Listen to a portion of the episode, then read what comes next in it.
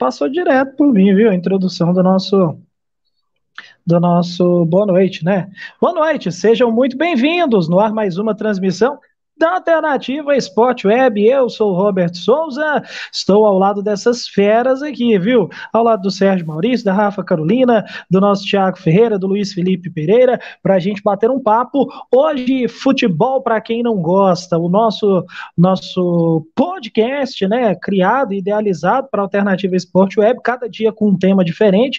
E você que não gosta de futebol é bem-vindo tanto quanto quem gosta, né? E por isso a gente chama futebol para quem não gosta. Exatamente para a gente quebrar a ideia das pessoas que acham que futebol é 11, são 11 contra 11 correndo atrás de uma bola. É uma mentira, uma falácia. E hoje a gente vai desfazer essa mentira falando do futebol feminino.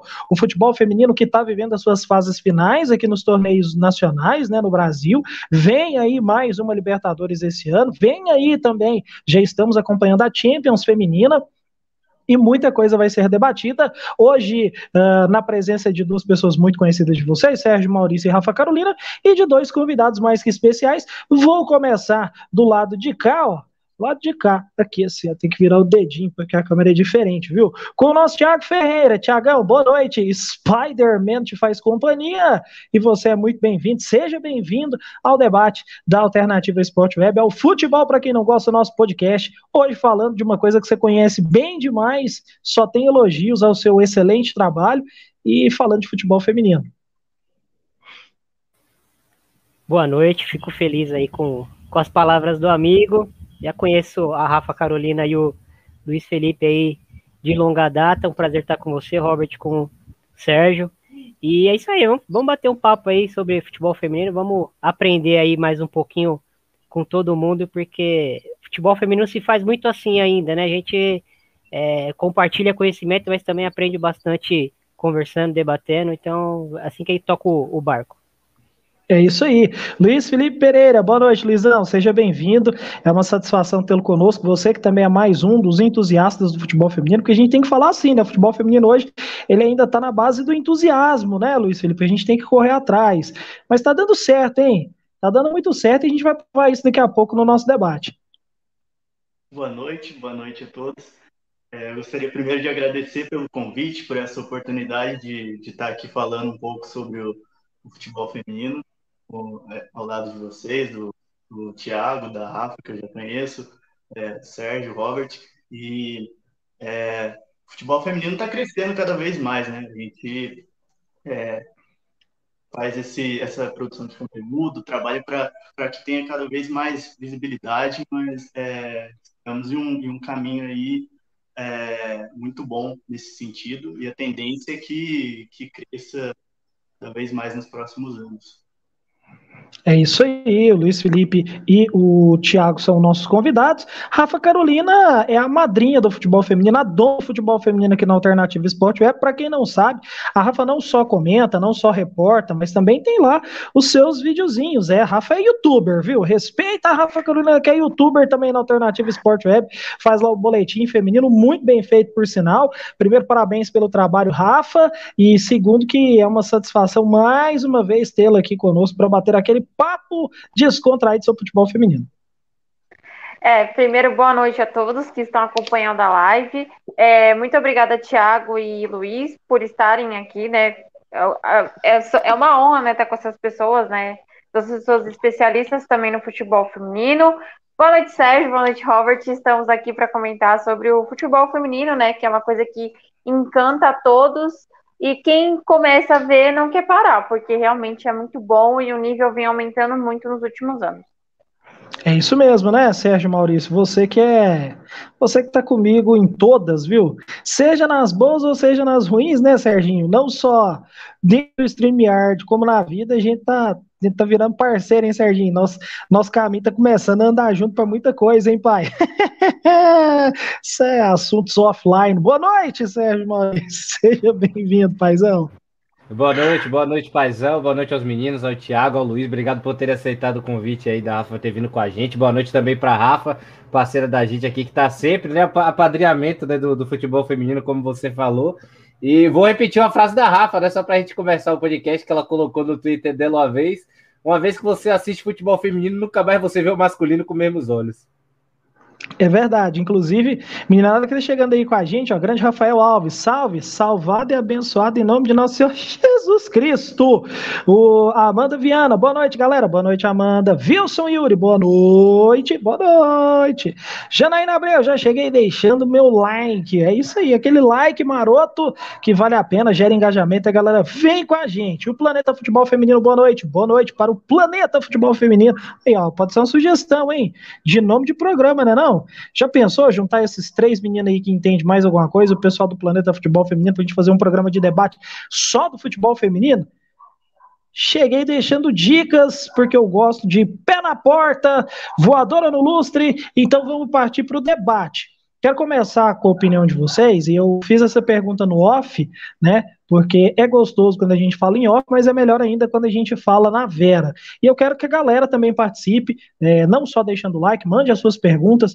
É, o Thiago, o Luiz também, além de serem ótimos especialistas de futebol feminino, são analistas de desempenho, é, escrevem futebol feminino. A Rafa entende tudo e mais um bocadinho. Eu e o Sérgio Maurício somos aqui meros sommelier de futebol feminino. A gente narra de vez em quando, comenta e passa raiva no povo que fica reclamando que a gente fica causando infarto, taquicardia, suadeira e etc.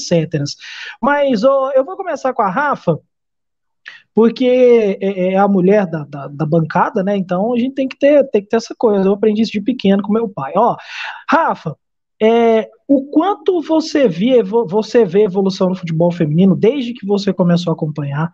O quanto você vê evolução nesse futebol feminino? O quanto modernizou o futebol feminino e o quanto é bom ver o futebol feminino moderno desse tanto, brigando não só por título, mas também ganhando engajamento, ganhando crescimento, ganhando notoriedade e essa evolução. É, estrutura de clube, base, jogadoras, tudo isso, porque eu sei que você acompanha isso muito de perto, eu sei que você já andou aí pelo menos umas três horas de metrô para poder chegar em lugar ruim de jogar, e hoje tem o Allianz Parque, tem a Fazendinha, hoje tem, tem uns estádios aí, é parecendo estádio de futebol mesmo para essas meninas jogarem.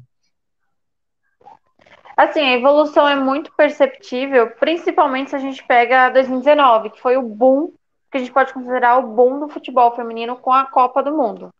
Assim, é, é muito importante a gente falar que a modalidade ela evoluiu, mas se a gente for falar e considerar a questão de gestão, ainda tem muito a evoluir.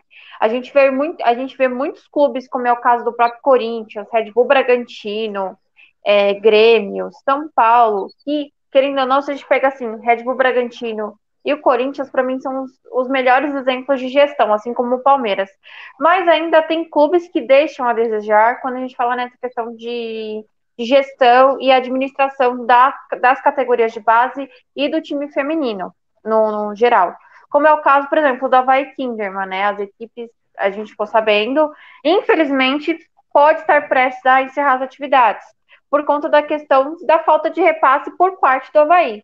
Então, assim, ao mesmo tempo que a gente vê muitas equipes evoluindo, ganhando títulos e sendo um exemplo de gestão, até mesmo anunciando é, patrocínios master exclusivos para o time feminino, a gente vê clubes que ainda não entenderam a importância de você ter um time feminino né? Então, assim, é muito complicado a gente ver essa questão, né? De um lado a gente vê vários exemplos muito bons, mas de outro a gente vê é, ainda clubes que não se importam com a questão de categoria de base, é, dão pouca importância para o time feminino. É, então, isso também é uma coisa que a gente ainda precisa evoluir muito no futebol feminino, principalmente aqui no Brasil. Eu acho que assim, a gente pode utilizar alguns exemplos, mas a gente tem que adaptar esses exemplos ao que a gente vive e a nossa realidade no Brasil. Por exemplo, muita gente comenta a questão, ah, os Estados Unidos é um exemplo. Ok, eles são um exemplo. Mas a gente não precisa fazer igual aos Estados Unidos. Eu acho que o Brasil ele pode fazer uma coisa, pode seguir um exemplo, algum, pegar alguns exemplos que tem nos Estados Unidos, mas seguir um exemplo próprio, adaptado ao que vive a nossa realidade. Porque a gente tem que entender que ainda a, a nossa realidade é o seguinte: salários muito abaixo ainda para jogadoras. É, tem jogadoras que ainda recebem auxílio, apenas um auxílio, é, apenas uma ajuda de custo para viver. Tem muitas jogadoras que ainda precisam de fazer dois ou precisam ter uma dupla, dupla ou tripla rotina para viver. Então, assim, a gente vê muitos, muitos clubes que realmente profissionalizaram o time feminino mas tem clubes que ainda não fizeram isso. Então, assim, é muito complicado a gente falar é, de, ai, ah, somos um exemplo. Não, a gente não é um exemplo porque ainda tem muito a evoluir na modalidade e principalmente para quem vive o dia a dia, né? E eu não digo isso só para os clubes, eu digo isso também para a questão da, da, dos próprios jornais, é, da própria imprensa em alguns momentos que acaba, é, às vezes, se equivocando em algumas opiniões ou até mesmo deixando de lado alguns fatos que acontecem no futebol feminino. É, sobre imprensa, daqui a pouco também a gente vai tocar nesse tópico, porque hoje a gente tem. Hoje a gente pode estralar o chicote bonito para as costas desse povo que gosta de falar umas coisas que não sabe. Mas aí eu vou lá no Luiz Felipe, depois vou passar no Thiago, porque eu sei que quando chegar no Thiago vai ter ainda muito, vai ter ainda mais alguns detalhes que a gente que a gente ainda vai passar. Mas, ô Luiz, é, o Brasil hoje também no feminino já poderia ser uma potência muito maior do que já é, ou poderia estar igualado até com o masculino, né? Porque a capacidade de fornecer jogadora, jogadora de qualidade, com habilidade em todas as posições, é uma coisa que chega a ser assim. Parece que a gente já perdeu, foi muito, muito jogador bom, muita jogadora boa, e agora que a gente está começando a descobrir que dá para fazer alguma coisa assim, né?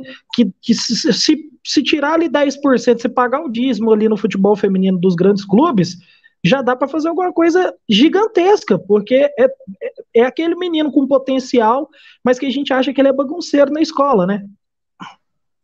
Sim, eu concordo totalmente. É, o Brasil tem, tem uma é, grande quantidade de, de jogadoras muito talentosas, de, é, de, talentos aí na base. Agora a gente consegue ver com as competições de base um pouco mais estruturadas, a gente consegue ter uma observação melhor desses talentos, mas sempre existiu aqui, sempre existiram aqui muitas jogadoras talentosas.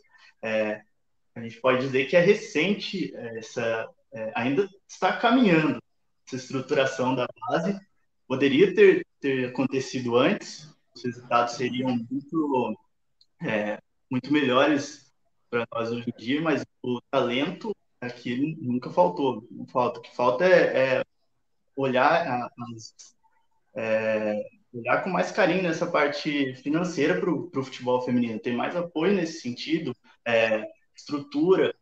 E a luta já, já vem de longa data, luta é antiga, mas é, as condições para que se tenha futebol de alto nível aqui é que é recente, a obrigatoriedade dos clubes de terem times femininos para que o, o, masculino possa disputar é, competições, fez com que surgisse, aumentasse o número de, de times. Temos alguns projetos muito interessantes, Sérgio Bragantino, é, o Corinthians muito bem estruturado já há, há muito tempo, é, temos o Minas Brasília, mas alguns clubes ainda deixam a desejar nesse sentido. É, é como se se não olhassem com o devido cuidado, com o devido carinho para o futebol feminino, se fosse sempre é, é, a, a parte ser, é, se pudesse, tiver que olhar e cortar alguma coisa do, é, da sua folha, vai olhar primeiro para o futebol feminino e, e, tentar cortar isso. isso. Tem que ser mudado, tem que ser é, projetos mais, mais melhor estruturados, mais consistentes. Os, clubes ainda têm muito a evoluir nesse sentido, não só clubes, a estrutura é, venda de, de, uma entidade maior e, e, tudo mais. Estamos caminhando, tem os dois lados da moeda. Já houve muita evolução, estamos caminhando, boas, é, boas perspectivas, mas ainda há um caminho muito longo para ser percorrido. Foi está sendo tardia essa, essa evolução aqui no Brasil, pelo menos eu vejo dessa forma. É isso, né? E aí, Felipe, o, Thiago, eu já, eu já vou com você aí também, pegando a sua opinião também sobre isso. Essa primeira rodada, cada um vai falando a sua opinião, mas depois a gente vai vir aquela coisa louca, aquela conversa de feira, e o pessoal vai fazendo adendos em adendos. Mas, ô, ô Thiago, e eu tava, eu, vou, eu fui puxando de um por um, porque eu gosto de ir pegando as opiniões, e para cada, cada, nova, cada nova pergunta, é, alguma coisa do que foi dito lá atrás. E o Luiz falou uma coisa muito interessante, né? Isso é tardio, você vê. A gente perdeu Cici, a gente perdeu Kátia Selene, a gente perdeu uma geração maravilha. É, quem mais tinha ali, hein? É, Rosana, né, lateral esquerda, que vem dessa geração, foi até onde deu conta. A própria Formiga é dessa geração. E a Formiga jogava de terno e gravata. Hoje, porque a idade uma hora chega mesmo. Mas a Formiga jogava de terno e gravata, gente. Eu não, eu não vi até hoje uma volante no futebol feminino, eu não vi melhor que a Formiga, de todos os tempos. Eu, tô, eu, eu posso estar muito enganado no que eu estou falando aqui, mas não vi. Com a classe da Formiga, com a zidanidade da Formiga, eu não vi, viu, o, o, o Thiago? E nós perdemos uma geração incrível nos idos dos anos 90 ali, né, metade de 90 para é, 10 anos, né, uma lacuna de 10 anos, 94 até 2003, 2004, que a Cici e a Kátia Selene já eram mais velhas quando esse boom começa, né? Ah, então, e tem a geração de 2000 também, né, que é, que é a geração da Marta no auge, que surge André Cristiane, Cristiane é, enfim, é, realmente concordo com, com, com, com as análises. A, a, Formiga, acho que assim, a gente pode, a gente pode não, a gente tem a, a, certeza, acho que o mundo tem a certeza que a Marta é a melhor jogadora de todos os tempos, né, do, do futebol feminino, e a Formiga, eu acho que ela é o maior fenômeno do esporte mundial, assim, porque eu nunca vi um atleta em modalidade alguma é, ficar 20 anos no auge. Nunca vi. 20 anos no auge, duas décadas no auge, nunca vi. De 96, 97 até, até um ano atrás, né? Porque ela, ela, há poucos meses atrás, ela jogou uma semifinal de Champions League pelo, pelo PSG. Né? Titular, inclusive, nos dois jogos. Ela, ela tava começando a perder o espaço. Foi nessa temporada. Ela estava começando a perder o espaço no, no PSG, com a ascensão da Luana Bertolucci, que também é brasileira. Mas aí a Luana se lesionou e a Formiga seguiu na equipe titular e seguiu dando conta do recado, né? Mas eu acho que assim, acho que a Formiga ela precisa ser valorizada pelo, pelo tamanho que ela, que ela tem assim, para o esporte mundial, não é só para o futebol feminino, não. Acho que a gente tem a, me, a, melhor de todos os tempos e a gente tem um, um fenômeno inexplicável que, que é a formiga. É, sobre a modalidade em si que a gente estava debatendo aí, a, a, Rafa e o Luiz é, colocaram os pontos deles. É, eu concordo, concordo bastante. Eu acho que, que, que talento a gente sempre teve, né? É, matéria-prima, né? Digamos assim. O Brasil é um país culturalmente muito ligado ao futebol. Né? O Brasil é um país é, de tamanho continental, então tem muitos praticantes, tem é, uma faixa litorânea muito grande, tem um interior muito vasto, então tem muito espaço para se jogar futebol, né? Onde, onde a gente está perdendo esse espaço são nas grandes cidades, né? As grandes cidades estão perdendo os campos de várzea, estão perdendo esses espaços é, que, que antes eram gratuitos, né? Agora são. Geralmente você vai jogar com uma galera, você é, aluga uma quadra, né? Antigamente você juntava num domingo num, e ia jogar na rua, que era menos movimentada, tinha menos sempre teve, o, sempre teve o campinho do bairro, né? Sim, é, é, é, um contexto que, que acompanha a, a nossa sociedade, né? Não tem como desconectar política e sociedade do futebol, porque o impacto é direto, né? Quem, quem fala que, que analise futebol só pelo futebol, é, ou tá falando Nunca. besteira é, tá falando, ou tá falando besteira porque é muito inocente ou é mal intencionado, né? Não tem como. Mas, é, seguindo por, por essa questão das, das, das jogadoras brasileiras, acho que o desenvolvimento das jogadoras brasileiras vem melhorando. Uh, acho que, que o, o, perfil da jogadora brasileira vem mudando também. Acho que a gente, é, dos anos 90 até essa geração de 2000, né, que, que veio com Marta, que veio com Andressa Alves, com Andressinha ali, né, que ainda é jovem, mas que, que até acho que até a Andressinha a gente formava muita jogadora uh, especialista, mas com um perfil de craque, assim, de dona de time, né?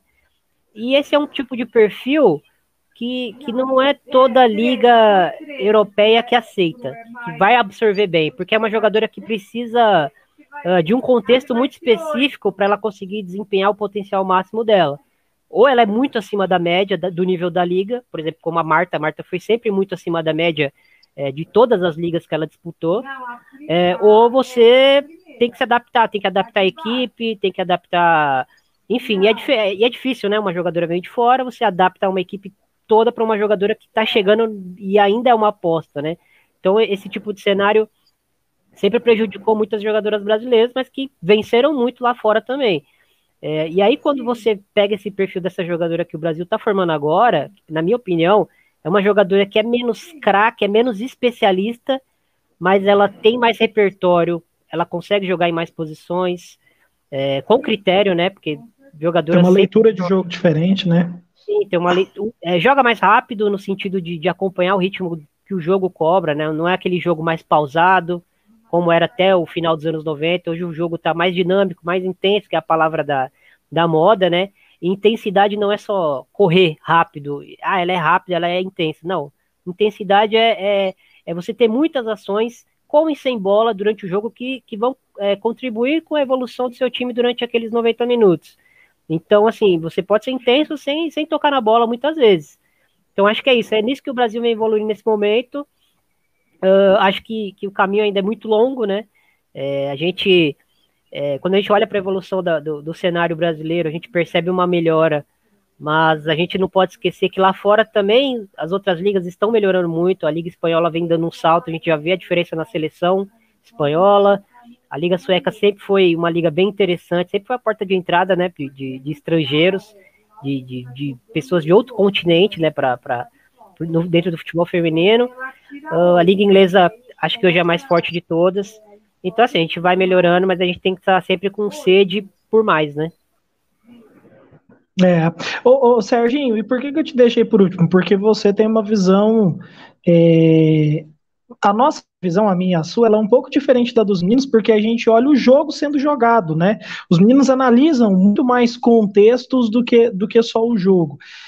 E aí, Serginho, é, a gente viu até, fazendo até uma comparação, que a gente viu esse ano quatro, cinco, seis torneios diferentes, né?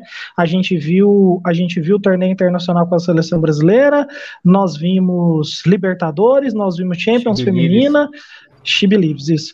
É A, B, né, A1, A2 e também vimos feminino sub-18, né? Então nós vimos seis competições diferentes do feminino todas completamente diferentes no jeito de jogar, porém todas com uma intensidade muito grande. Talvez o mais lento deles foi o sub-18, mas por motivos óbvios, né? Tempo, idade, uma série de outras coisas. Mas todos com uma jogabilidade muito intensa, e até por isso, né, Serginho, a gente fala com essa diferença dos torneios 2019, 20 para o 21, que é o que a gente está acompanhando esse ano até mais de perto, né, Serginho? Não, exatamente. Né? Acho que os meninos eles têm mais, eles têm mais contexto, né? Todo mundo quando tá, quando tá conversando, tá? até por já terem já estarem acompanhando o futebol feminino mais tempo.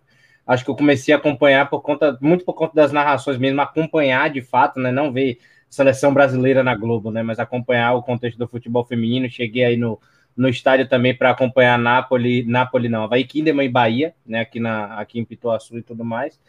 E acho que a coisa, acho que falando de, de jogo, como você falou, acho que a coisa mais mais boa, assim, de fato, né? Mais bonita de ver no futebol feminino é ainda, é ainda a, a, a coisa do, do, do, priorizar o jogo, né? Que eu digo, que eu digo assim, não tem aquela coisa da aquela falta dura, não tem maldade ainda, assim, que eu vejo de fato, a falta acontece, mas a própria jogadora do time adversário acaba, acaba levantando, o estilo de jogo é sempre direto, posicionando muito pro ataque, sempre, independente do que está acontecendo, eu até fico impressionado. O jogo pode estar 2 a 0 a equipe que está ganhando 2 a 0 não se fecha. É um negócio assim que, que é impressionante. A dinâmica de jogo continua mesmo fechada, continua abrindo espaço para contra-ataque.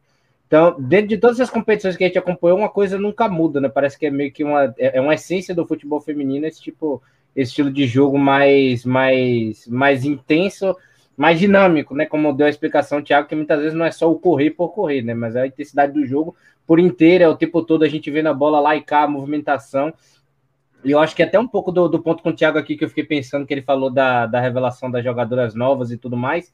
E aí, realmente, né, tem, tem muita jogadora hoje no feminino, até a própria Pia tenta fazer isso na seleção, né, com a, com a Tamires, enfim, algumas outras jogadoras, mas que eu vejo assim, é, tem no meio do internacional, para mim, que eu acho que é o mais perfeito disso, né, próximo do, do, do futebol intenso da versatilidade, é o meio campo, né, da, da Jenny e da Isa Haas, por exemplo, que eu acho que tem aquela versatilidade de ir para frente e ao mesmo tempo ter que defender, né? Um pouco menos de especialidade um pouco mais de versatilidade que pede o futebol moderno, entre aspas.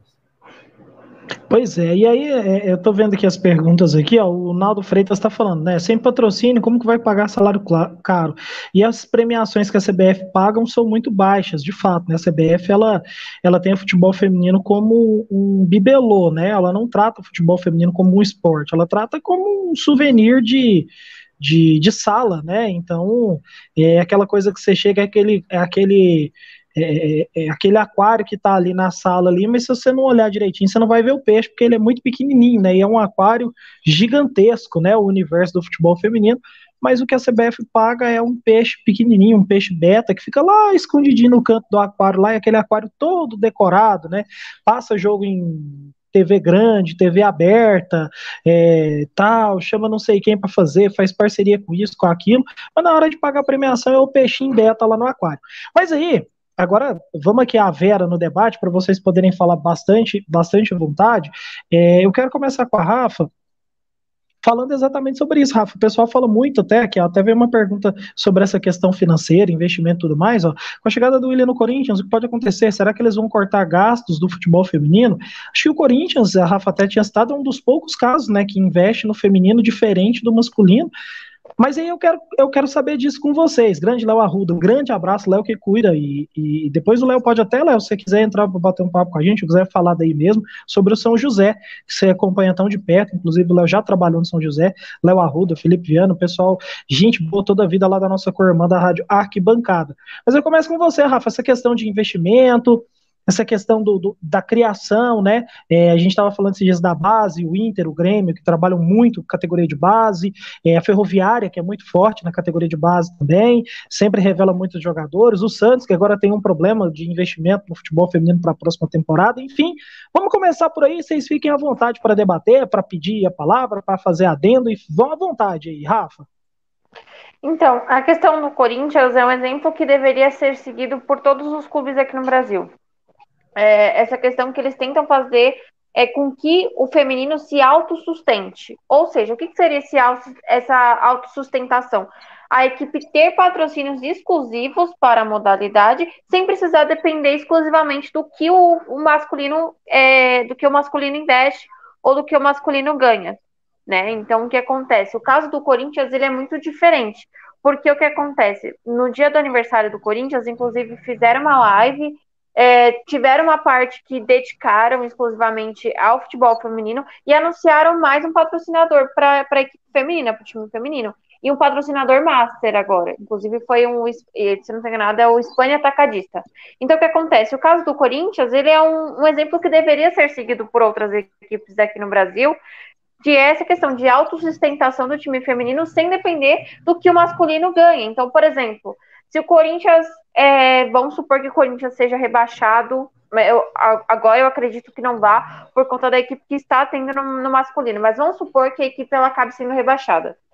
A equipe ela não vai ter nenhum risco de ser fechada ou ter os seus gastos diminuídos por conta é, da equipe do Corinthians ter perdido o patrocínio ou ter caído de divisão e ter perdido os gastos. A equipe ela vai ter como se sustentar. Então, assim, essa questão do William não vai afetar diretamente a equipe feminina, porque eles já são praticamente, praticamente autossustentáveis. Então, assim, essa questão de investimento é muito complicado quando a gente fala das equipes, principalmente as equipes de camisa. Porque em muitos casos, as equipes elas dependem do que o masculino ganha. Então, assim, é, infelizmente, as equipes acabam sendo afetadas de forma direta, muitas vezes, com o que acontece com o masculino como foi o caso do Cruzeiro em 2020, 2019, na verdade. A equipe estava com a equipe profissional, manteve a equipe profissional feminina, mas por conta de ter sido rebaixada à segunda divisão, eles acabaram com as categorias de base. Inclusive, eles só mantiveram uma jogadora do sub-18 do Cruzeiro, que estava em, em, tratamento de lesão e ela acabou ficando. Mas o restante da equipe foi dispensada. Então, assim, você acaba dispensando novos talentos por conta disso. E também tem uma questão que até eu e o Thiago a gente já comentou uma vez sobre o Santos. Que o que acontece com o Santos? É, tudo depende da gestão que assume. Por exemplo, o Rueda. O Rueda está fazendo um ótimo trabalho para o masculino, isso a gente não pode negar. Mas para o feminino, ele está meio que não tá, não tá se importando com o que está acontecendo com o feminino. Ele pegou, ele assinou com a Sandra Santos, que é uma. Ela tem um projeto que é o Meninas em Campo, né? E esse projeto ela acabou assumindo as categorias de base do Santos. A gente já viu, a gente já viu o que isso aconteceu e como isso reflete nos resultados da equipe.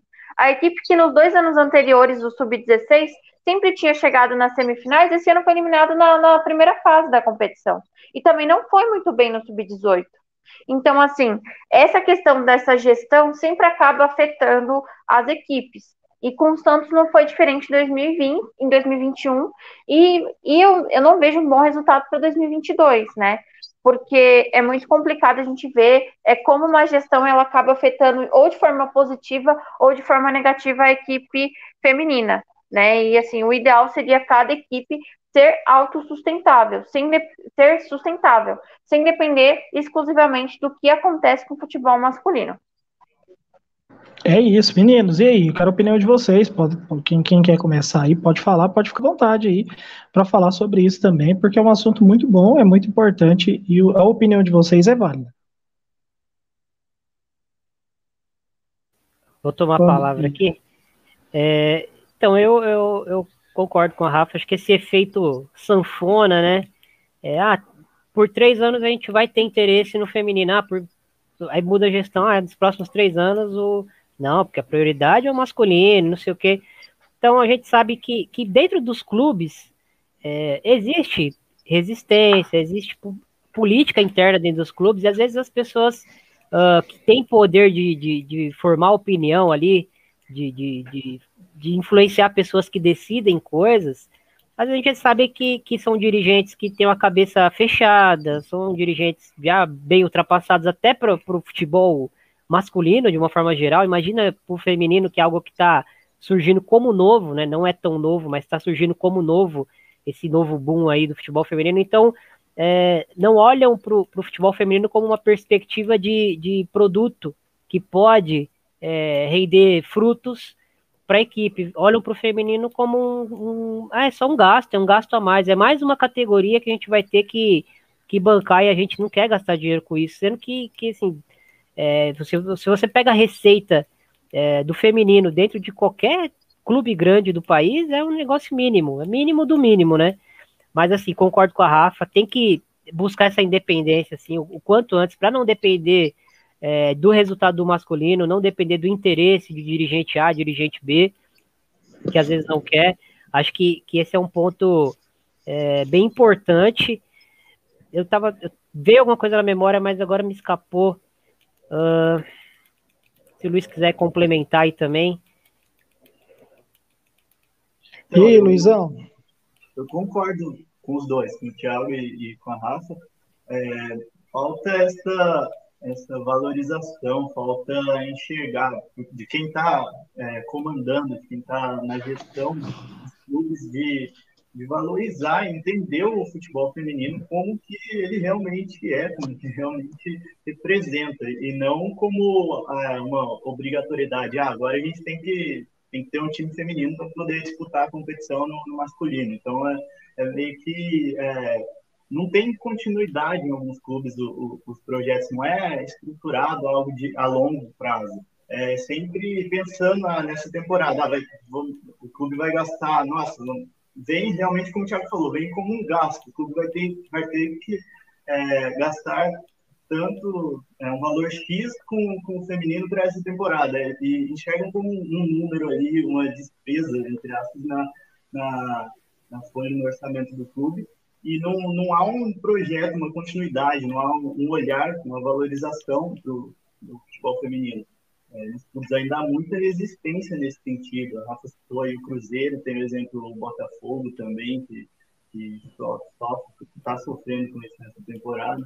É, e tem os exemplos positivos, no caso do, do Corinthians, o Red Bull Bragantino também, que é um projeto recente que está já dando frutos nesse sentido, mas ainda há muito a evoluir quem está comandando os clubes, é, mudar a mentalidade, né? Acho que essa é a chave para que possam ser estruturados, estruturados projetos a longo prazo, projetos que tenham continuidade em alguns clubes.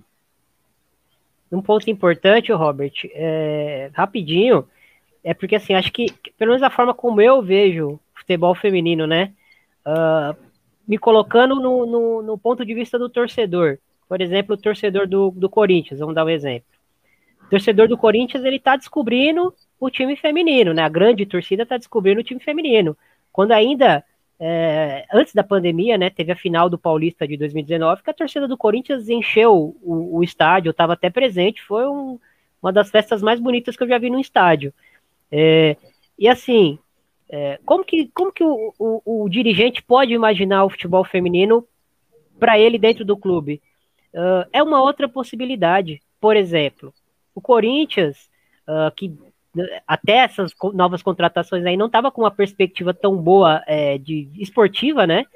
Via no feminino, o torcedor via no feminino é, a oportunidade de comemorar títulos, de, de tirar um gás do rival. Pô, meu time é o melhor do mundo, né? Meu time vai, pode pegar o Lyon e faz 3, 4 a 0, papo de torcedor, mas assim, você tem uma outra possibilidade de, de, de vislumbrar alegria, entende? Ah, o masculino tá mal, mas o feminino me dá orgulho. E aí pode inverter, o feminino entra numa fase ruim, mas o masculino tá bem. Então você tem duas perspectivas é, como torcedor, né?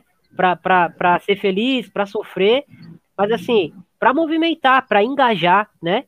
Agora, quando você vem com, objetivo, com, com a visão de que é, o feminino é um apêndice do, do, do masculino, é, aí você já não consegue apoiar, você, você apoia pela obrigatoriedade, mas ao mesmo tempo você não quer apoiar. E a, nas primeiras, a primeira brecha que você tiver, você vai tentar descartar aquilo da sua, da sua folha, né? Digamos assim. Eu acho que, que precisa mudar a chavinha da cabeça do, de quem manda no futebol, né? Não, não de todos os clubes, mas de boa parte deles, de como ver, né? Como, como pode ser proveitoso isso para mim, né? Ah, um monte de mulher jogando bola, não gosto. Cara, pensa na sua torcida, pensa no. Como é que tá o masculino? Tá 10 anos brigando no meio da tabela, se você montar um time feminino forte, será que essa torcida não engaja? Sabe? Será que não vai ser legal? custa, né? É, e é muito barato. Assim, pro, pro orçamento de um clube é muito barato. Né? Então, assim, eu acho que esse essa virada de chave na cabeça do, do, de quem manda nos clubes, acho que precisa acontecer. É, tem um detalhe aqui que o Léo. Desculpa, pode falar, Rafa, perdão, pode falar. E até acrescentando, né, que é muito legal a gente ver que várias jogadoras de seleção brasileira estão jogando no Brasil ou estão retornando ao Brasil, né? Aonde que antes a gente via isso, como é o caso da própria Bia Zanerato e da Rafaele, que ficaram mais de, mais de 10 anos fora, aqui do, fora do Brasil, jogando em, em clubes da China, da Coreia do Sul, e retornaram, né? Mesmo que foi por empréstimo, mas retornaram para jogar, por exemplo, no Palmeiras, para jogar agora a gente tem a Formiga jogando no futebol brasileiro. Então assim é, é a, a, gente viu a Natasha né que agora é goleira do Corinthians que nunca jogou no Brasil e veio para sua primeira experiência aqui no futebol brasileiro. Então assim é muito interessante a gente ver também que por exemplo você vê você vê uma jogadora que é referência sabe na modalidade como é o caso da própria Formiga jogando aqui no Brasil e isso é muito interessante. Então assim eu acho que os clubes até mesmo como o Thiago falou e o próprio Luiz falaram é, eu acho que eles precisam parar de enxergar como um gasto, e sim como um próprio investimento.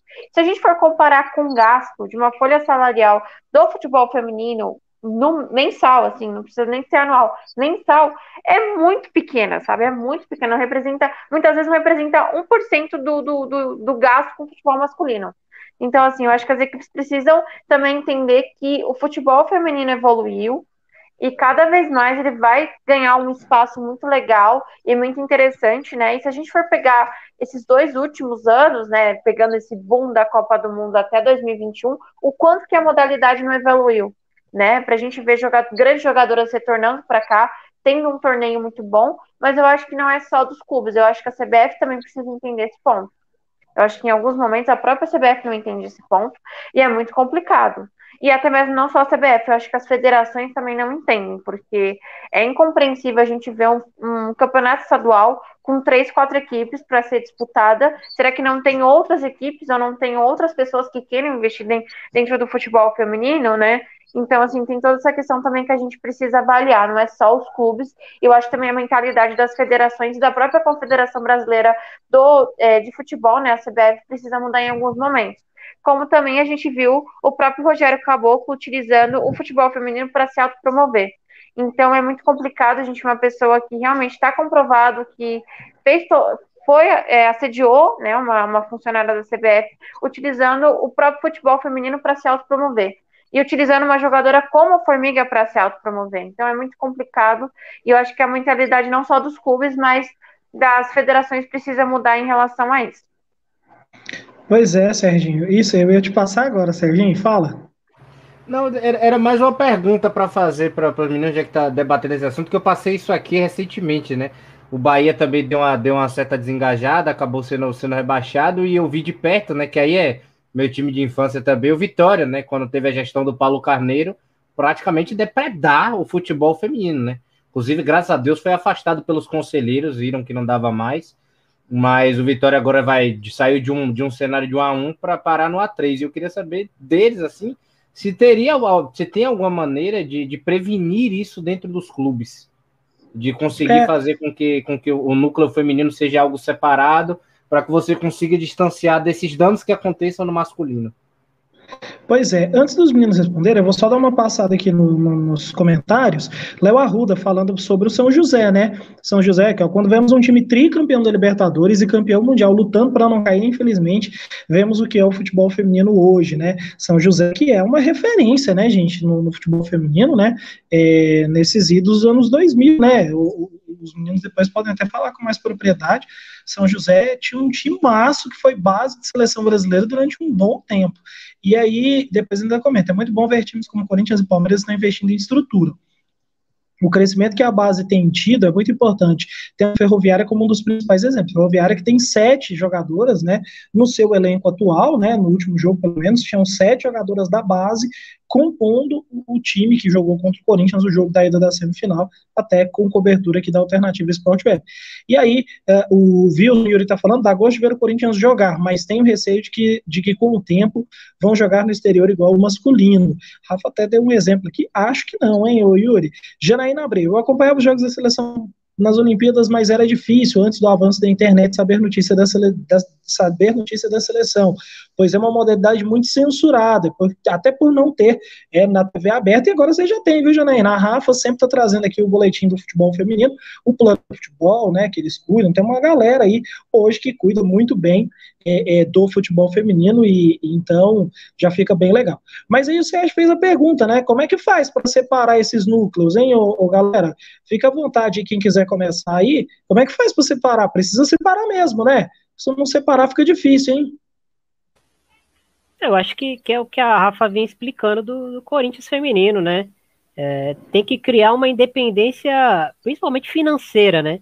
Um departamento de futebol feminino, não um departamento de futebol uh, e, e embaixo desse departamento a aba do, do feminino, porque aí vai ser visto como mais uma categoria de base, é uma categoria de base de mulheres, não, não é isso.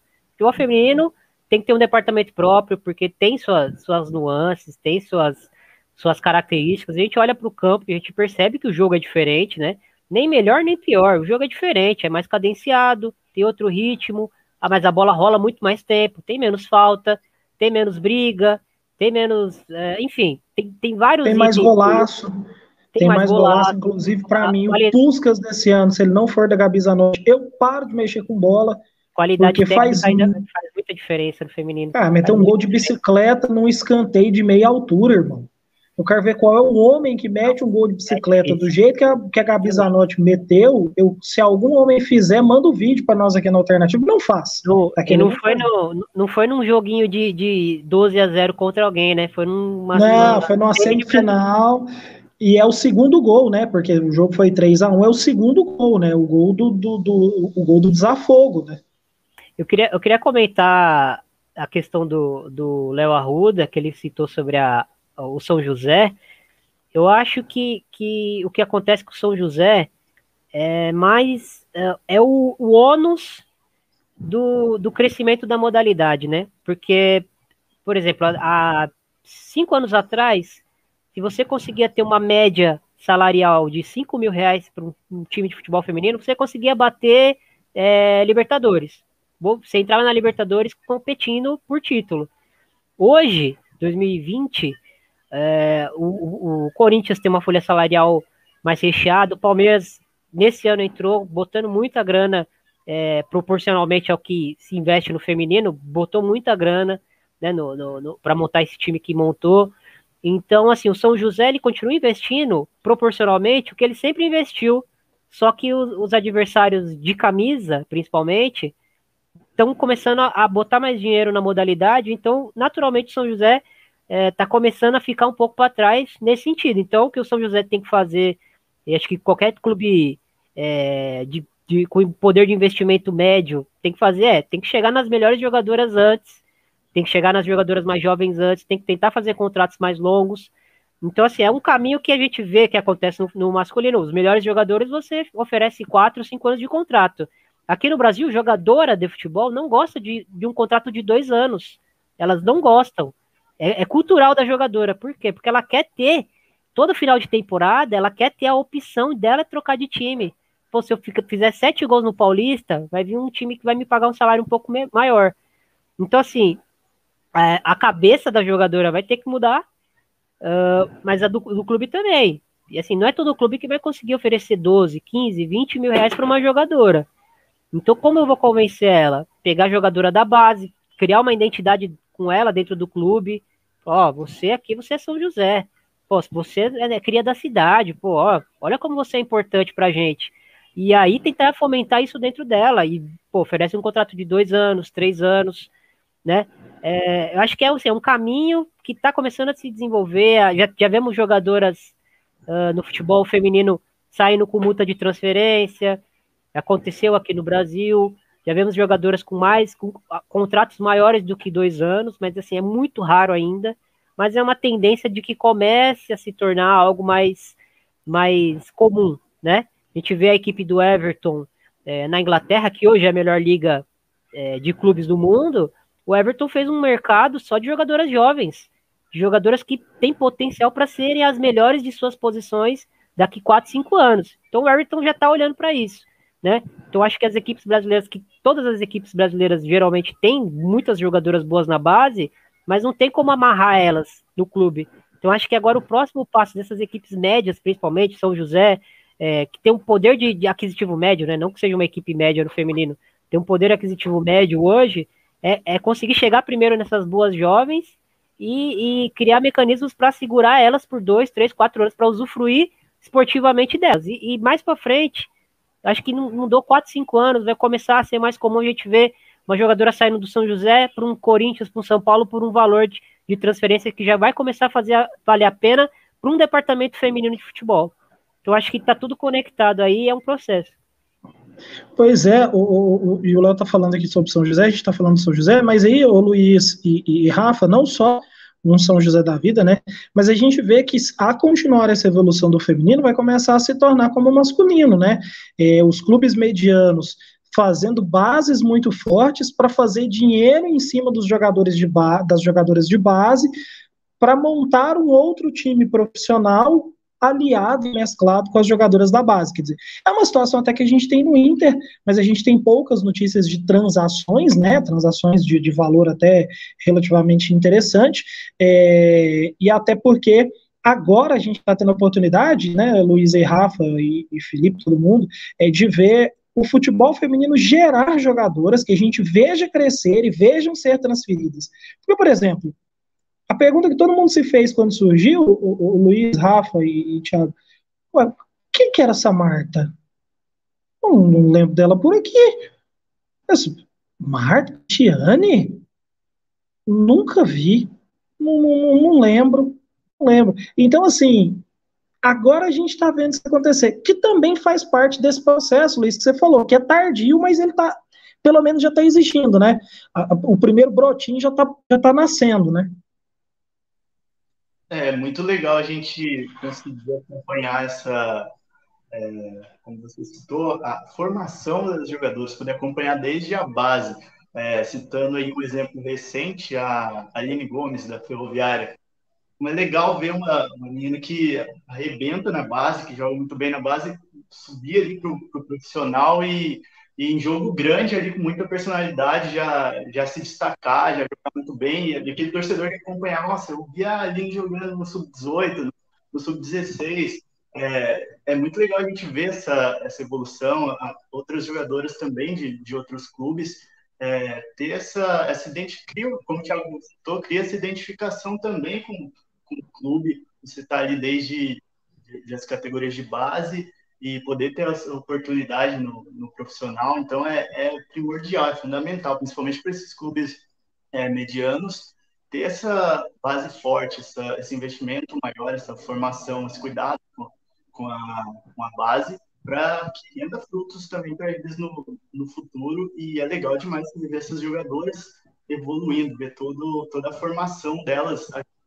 acompanhar esse processo, porque é, como você citou, ah, quando surgiu a Marta Cristiane, não, não foi assim repentino, não, as pessoas não quem é, quem de onde surgiu. A gente poder acompanhar isso com os torneios de base é, é muito interessante, é algo muito benéfico para o futebol brasileiro feminino no, no geral.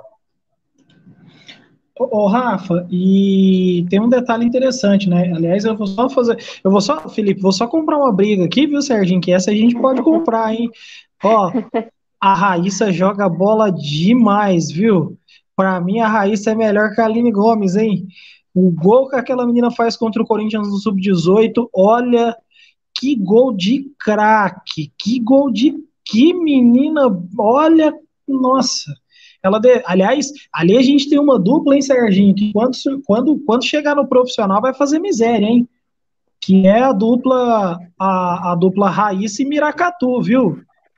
Miracatu passando vai. e Raíssa, e Raíssa pelo lado esquerdo ali para levar para perninha, para perninha direita e finalizar. Olha, a seleção brasileira tá bem servida do meio para frente, viu, Rafa? É, no caso, assim, é, é, muito interessante a gente ver esse processo, né, de evolução e dessas jogadoras se mantendo aqui no Brasil, mas é, é, acho que também isso é muito característica da gente ver essa evolução na modalidade. Eu vou pegar um exemplo que para mim é um dos mais bem-sucedidos, que é a Lauren no São Paulo. Ela começou nas categorias de base do Centro Olímpico aos 12 anos, Aí, com a parceria que o Centro Olímpico fez com a equipe do São Paulo, ela chegou no sub-17 da equipe, foi tricampeã no, no Campeonato Paulista Sub-17, subiu para a equipe principal e conseguiu fazer um processo de alguns jogos era entrava no segundo tempo ou acabava entrando, e agora ela é titular absoluta da equipe do São Paulo nas águas.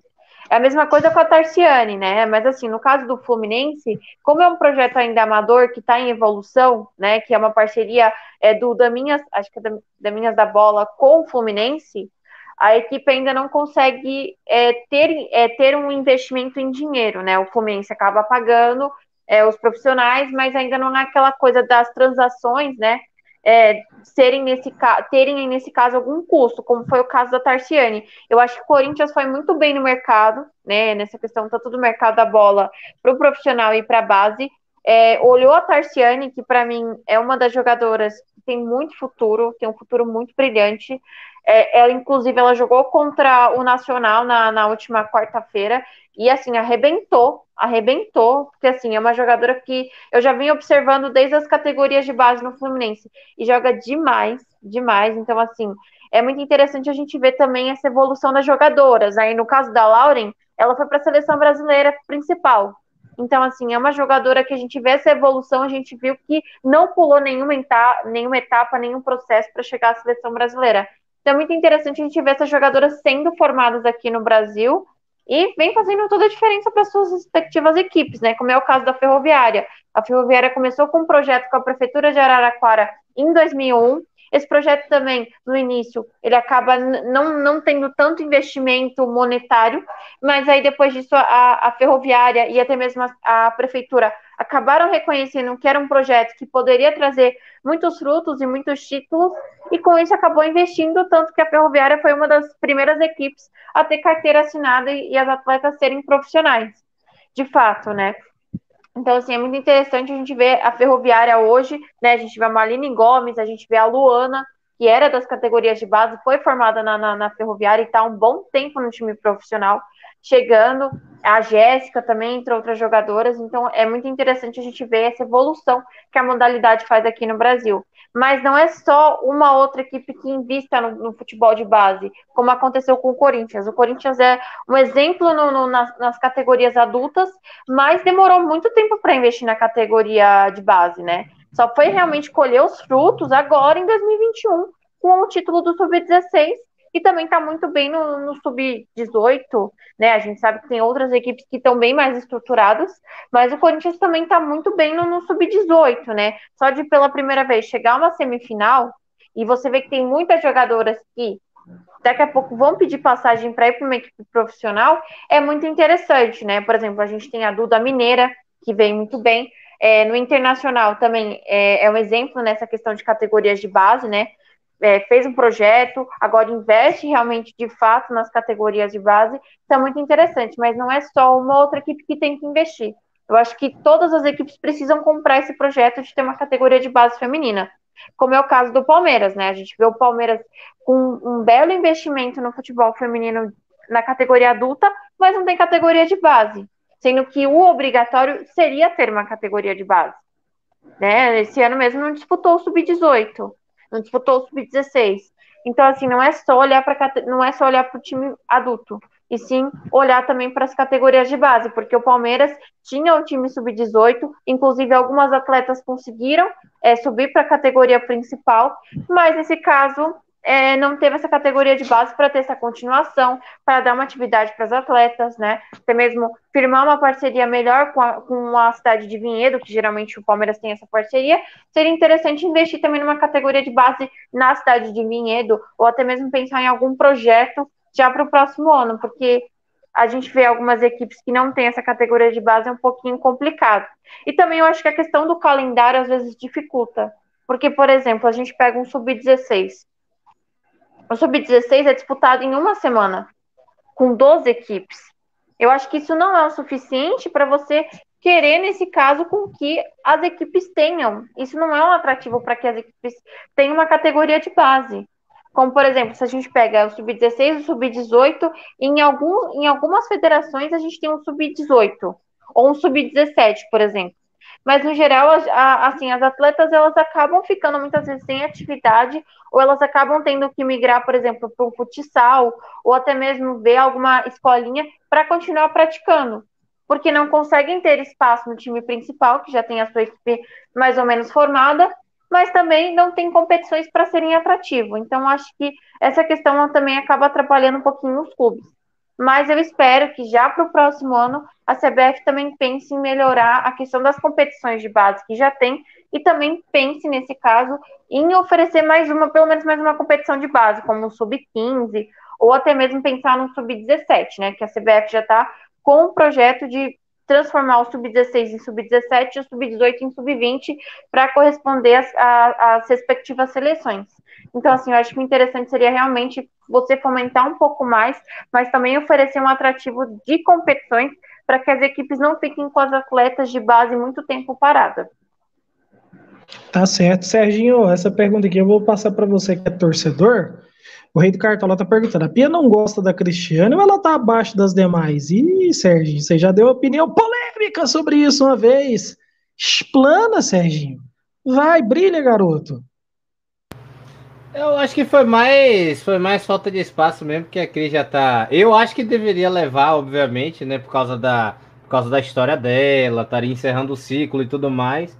Mas realmente as, as que foram já estão um pouco um pouco acima, né, no nível não, não técnico que eu digo, porque a Cris ainda rende muito, a gente vê ela jogando no Santos, às vezes saindo até mais da área para dar espaço dentro da, dentro, dentro da área ali para Solo James, né?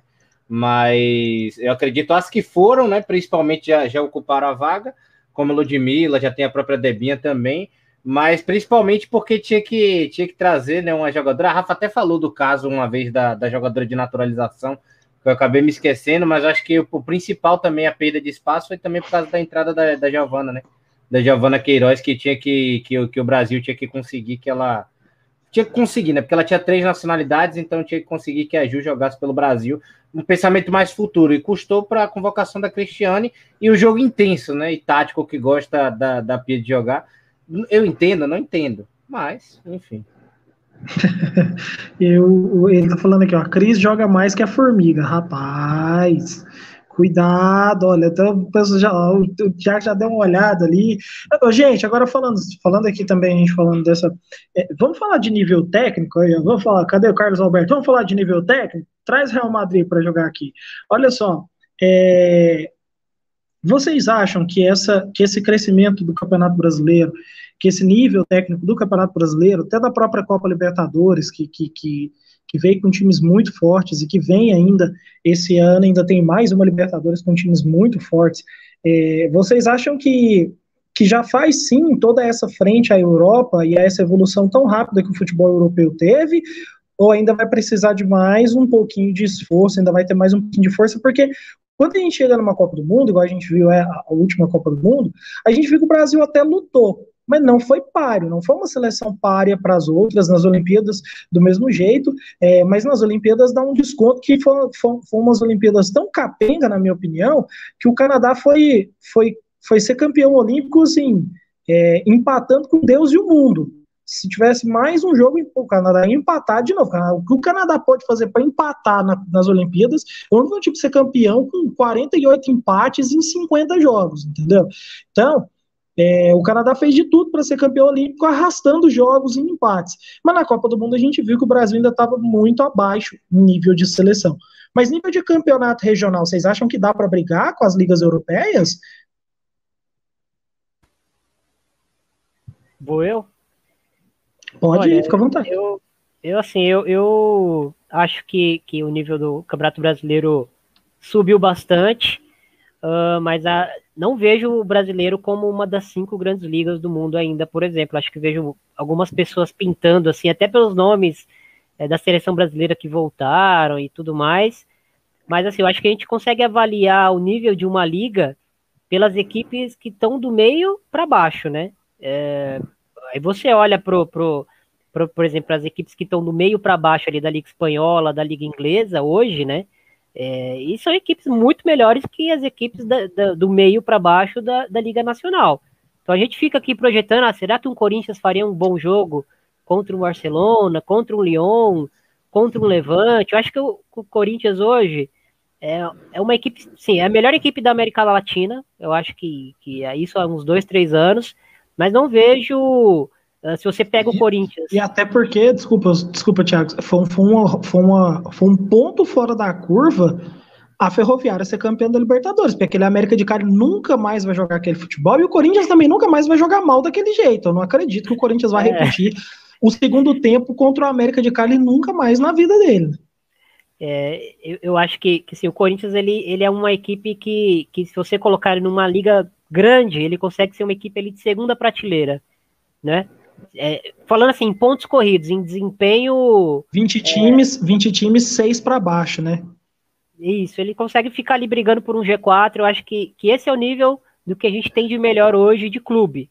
Que é um nível alto, né? A gente imaginar que as melhores jogadoras do mundo geralmente vão para a Europa, estão na Europa, é, é, um, é um nível muito bom. Uh, mas eu acho que assim, quando a gente avalia a liga, a gente tem que olhar o, o recorte, principalmente o recorte do meio para baixo, porque às vezes quem está em cima está um pouco fora da curva do que é a realidade daquela liga. E é isso, você não vê tantas goleadas assim, por exemplo, na liga inglesa, né?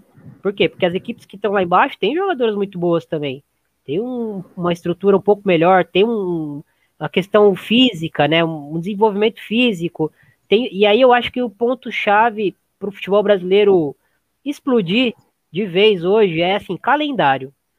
E aí é, é, a gente está atingindo aqui uma hora de live, isso aqui é, é assunto para mais uma, duas horas.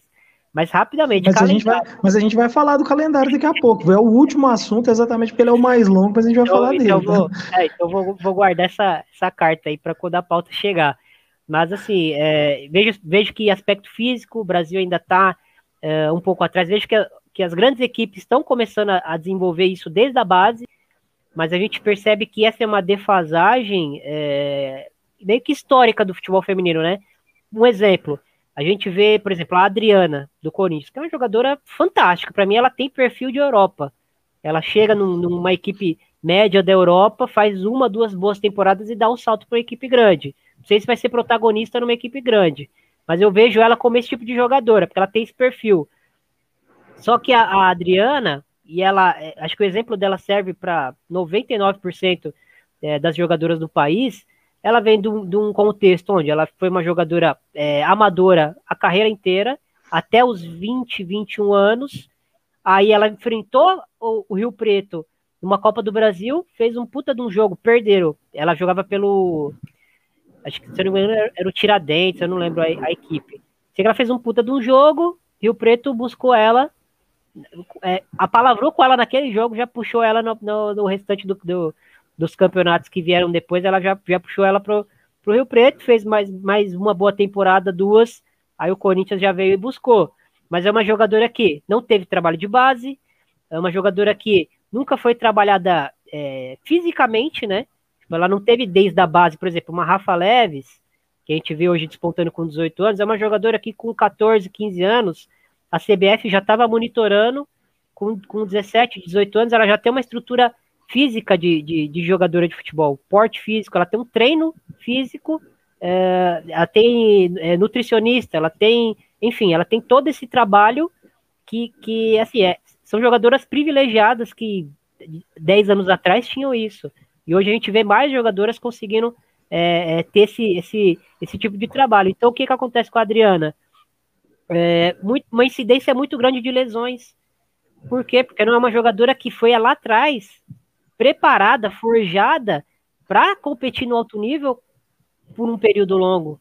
Essa é a minha, é a minha leitura, por exemplo, né? É minha leitura, no caso. Não quer dizer que, que eu tenho um estudo sobre a Adriana, no caso, mas assim, é uma leitura que eu tenho. É uma jogadora. E assim, são, vemos muitas jogadoras com esse perfil.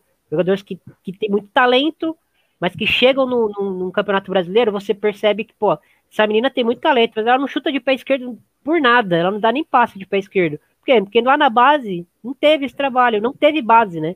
Ela veio de, de, uma, de, um, de um histórico amador, deu um salto pela qualidade que ela tem, mas ela vai trazer as deficiências dela lá de trás e vai ter que, com 23, 24 anos, começar a trabalhar. E às vezes são questões técnicas, às vezes são questões físicas.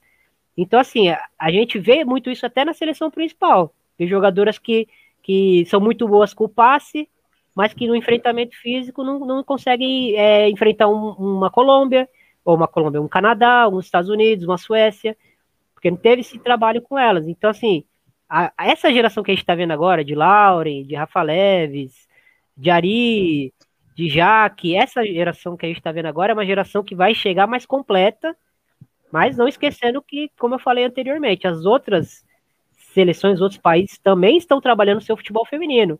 Então, se a gente não vê resultado com as meninas de agora, daqui a 5, 6 anos, não quer dizer que está tudo errado, que, que precisa dar outro reset. É porque, do outro lado, também tem gente trabalhando forte. Mas é isso, acho que, que eu vejo muito para essa linha. Pois é, e aí, ô, ô, Luiz, agora até o pessoal tá falando aqui, ó, da questão de goleira, eu vou jogar essa bomba para vocês aí daqui a pouco, depois do, do, do, Luiz dar a opinião dele sobre essa questão das ligas, porque aí a gente vai passar um pouquinho sobre jogadoras, né, com, com essa análise do Thiago, e depois eu vou para a questão calendário, que é um, o último tópico que a gente vai tratar, mas se tiver mais algum tópico, os meninos vão levantar e a gente vai tratar também. Mas, Luiz, ligas, disparidade, né, que, que o Thiago bem colocou, ela ainda acontece, né? Então, eu vejo, vejo ainda uma grande disparidade, principalmente entre o, a Liga Brasileira, o Brasileirão A1 e, e as ligas europeias. o Thiago citou bem, a gente está bem atrás na questão física e também eu vejo um pouco atrás na, na questão tática. O, talento bruto aqui, como a gente já citou, a gente sempre teve jogadores assim de, de, de altíssimo nível que podem definir partidas no individual, mas é, a tendência do futebol é, no geral isso é que é, o coletivo esteja hoje muito mais é, fundamental do que do que o individual, como o individual resolvia muito mais em, em anos anteriores do que o coletivo. Praticamente eu vejo a gente num panorama geral. Lógico que se a gente pegar equipes isoladas, no Corinthians tem um trabalho tático muito interessante, é, a gente pegar por cima esse recorte vai ser uma, uma outra história, mas no geral, né, como o Thiago falou, analisando, por exemplo, as equipes do, de meio de tabela para baixo, é, é uma disparidade muito grande até, até dentro do próprio campeonato.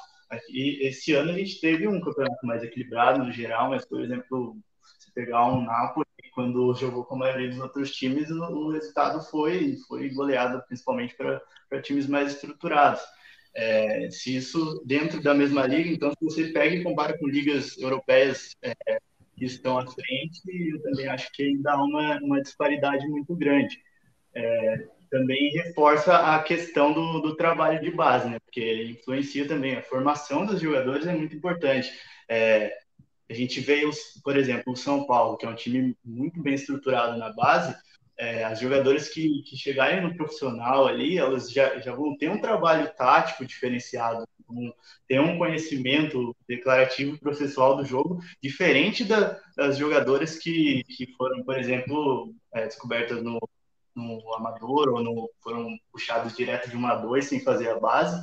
É, é, é, diferenciado isso no trabalho físico e no trabalho tático. É, outro exemplo, a Duda Mineira, do Corinthians, que é muito jovem, já, já figura em convocação de seleção sub-20, ela tem é, um trabalho físico ali e tático que é, é diferenciado. É uma, uma, jogadora que vai chegar voando no, no ela tem tudo para chegar voando no, no, profissional. Então, a gente vê essa, esse fator é muito importante também. E, como o Thiago também citou, na, as ligas europeias, elas também já têm todo esse trabalho e já anterior ou com um investimento maior, com uma intensidade maior nesse, nesse trabalho tático e físico com as jogadoras desde a base. Então a gente está um pouco atrás nisso ainda, tem um, um caminho longo para percorrer, mas as perspectivas para as próximas gerações, para essa geração que está vindo agora e para outra, elas são muito boas nesse sentido, para equilibrar mais as coisas, ainda vejo uma disparidade muito grande. E aí, Rafa, é, até deixa eu só passar aqui algumas mensagens que têm a ver com esse assunto. É, primeiro, Robson Mendonça a, a, elogiando a Rafa, né? Rafa, maravilhosa, verdade, viu? Deixei de passar, esqueci, viu, Rafa? É, Amanda Viana, eu acho que o aspecto físico, força física corporal e a intensidade de jogo são coisas que ainda pegam para a nossa liga bater de frente com outras. Além disso, precisamos evoluir taticamente, coisa que os meninos já disseram, a Rafa vai falar daqui a pouco. O Marcelo está falando aqui, ó, infelizmente não teremos América de Cali na próxima Libertadores. Uh, e aí o, o Rei do Cartola está falando que o Brasil precisa de uma goleira esse assunto dá até medo, que o Sérgio Maurício fica louco quando fala que a Bárbara é a titular da seleção brasileira. Ele fica maluco, ele já rasgou duas camisetas em transmissão, já quebrou o fone de ouvido, já chutou o cachorro, eu não sei, vai ser preso uma hora dessa, viu, Sérgio Maurício, por conta dessas suas atitudes intempestivas, quase machucou a misa, tadinho. Uh, o Rei Cartola tá falando, a Nicole do Benfica, a Pia chamou é, o Wilson Yuri, verdade, essa Nicole jogou alguns minutos na seleção e foi muito bem, não sei o sobrenome dela, mas ela é do Benfica. A Amanda Viana, a Angelina, quando chegou no REM, é, destacou a dificuldade e necessidade de se adaptar, evoluir fisicamente, para poder se encaixar na NWSL, são processos, né, e aí a Janaína já fala sobre o calendário, que é um assunto que a gente aborda daqui a pouco, depois do comentário da Rafa e do Serginho. Rafa, as ligas e a disparidade entre elas. Ah, eu acho que ainda a Liga Brasileira tem muito a evoluir. É, eu digo por estrutura das equipes e também pelas próprias equipes, né? A gente viu como, como um, ponto, que foi muito bem citado pelo Thiago, a questão do meio de tabela para baixo.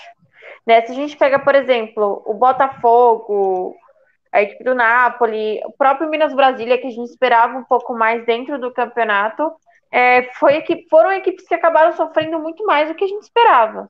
Né? Então, a, se a gente for ver, por exemplo, comparar o nível de A2 com o nível de A1, é uma disparidade muito grande. Né? Isso sem contar que a maioria das ligas europeias não tem campeonatos estaduais. Diferente da Liga Brasileira, que tem campeonato estadual. Né? Porque muitas vezes é necessário ter um campeonato estadual. É, em alguns momentos eu até falo que o campeonato estadual aqui no Brasil é extremamente necessário para que as equipes pelo menos tenham atividade por um ou dois meses no ano, né? Onde você já se viu que as equipes precisam ter, tem no, no máximo, assim, dois, três meses de atividade. É, então, assim, é muito complicado que a gente ainda tem uma disparidade muito grande e é bem como, como o Thiago citou. Se a gente for pegar, por exemplo, o Corinthians para jogar numa liga espanhola, numa liga inglesa, vai ser uma equipe que vai sofrer muito por quê? Porque é uma equipe que, mesmo que tenha toda a estrutura, a questão de muitas jogadoras não terem passado pelo processo de base, ainda mais se a gente for considerar o fato do próprio Corinthians, que tem muitas atletas acima dos 30 anos, se a gente for pegar essas atletas, elas não tiveram uma preparação de base, isso faz toda a diferença. Por exemplo, a gente vê hoje uma Lauren, uma Tarciane, uma Rafa Leves, é, a Mileninha, entre outras jogadoras que chegam nas suas equipes é, de categoria adulta, são jogadoras que são muito acima da média, são jogadoras que a gente fala, nossa, elas jogam demais. Por quê? Porque foram jogadoras que tiveram toda uma preparação e toda uma evolução. E até uma vez eu comentei sobre a Gil Queiroz e até cheguei a ser cancelada por alguns fãs dela, que é a questão que, tipo, a, a Gil Queiroz, ela, ela acabou, ela Imagina foi pra seleção... Você que é viu? Então, a, Gil Queiroz, ela acabou indo para a seleção por um capricho da Pia, porque ela não estava preparada. E eu acho que a questão de seleção é você estar preparada e você ter passado por todo um processo. E no caso da Gil Queiroz, acabaram pulando etapas. Por exemplo, ela saiu de uma sub-17, fez algum, assim, alguns treinamentos na sub-20, acho que duas ou três convocações ela teve, e depois já foi direto para a seleção principal. Ah, a gente entende que é uma jogadora que está numa liga boa, uma liga que está em, em, plena evolução, que no caso é a Liga Espanhola, mas ela não é uma jogadora completamente preparada. Como, por exemplo, a gente viu a Angelina, né, que até ela teve, ela saiu do Brasil, foi para os Estados Unidos, se adaptou e, e, vem se adaptando muito bem a, a, na Liga Norte-Americana. É uma jogadora que, quando entrou contra uma Holanda, que é uma, uma seleção muito boa, ela acabou indo muito bem. Por quê? Porque não acabaram pulando etapas com ela. Ela passou por uma sub-17, foi capitã, passou por uma sub-20, foi capitã e foi muito bem, e agora chega numa seleção principal no momento correto. Então, assim, essa questão mesmo da gente não querer pular etapas, como aconteceu com muitas jogadoras que vão na seleção ou nos próprios times, e nesse caso, dá toda uma estrutura nas categorias de base, para que a gente tenha cada vez mais um futebol cada vez mais disputado mas realmente essa questão que a gente ainda está muito abaixo, principalmente se a gente for pegar a, as ligas europeias de comparativo, é, ainda a gente precisa ter muito a evoluir, principalmente na estrutura e nas equipes. Porque essas equipes, por exemplo, se a gente pega, eu acho que a Liga Alemã, a Liga Francesa, você tem uma terceira divisão, uma quarta divisão, com equipes minimamente estruturadas. Muito diferente aqui do Brasil, que a gente vai ter uma terceira divisão agora, a partir de 2022, que a gente não sabe como muitas equipes vão chegar. Né? A A2 agora eu acho que vai começar um processo muito interessante de estruturação e, e no caso, uma certa, digamos, uma certa estruturação a partir de agora, a partir de 2022, porque querendo ou não, as equipes sabem que vão ter calendário, vão ter uma competição. Agora, a 3 é muito complicado, né? Porque eu até já comentei com o Luiz, já comentei com várias pessoas referentes à A3, eu não concordo com esse formato da competição.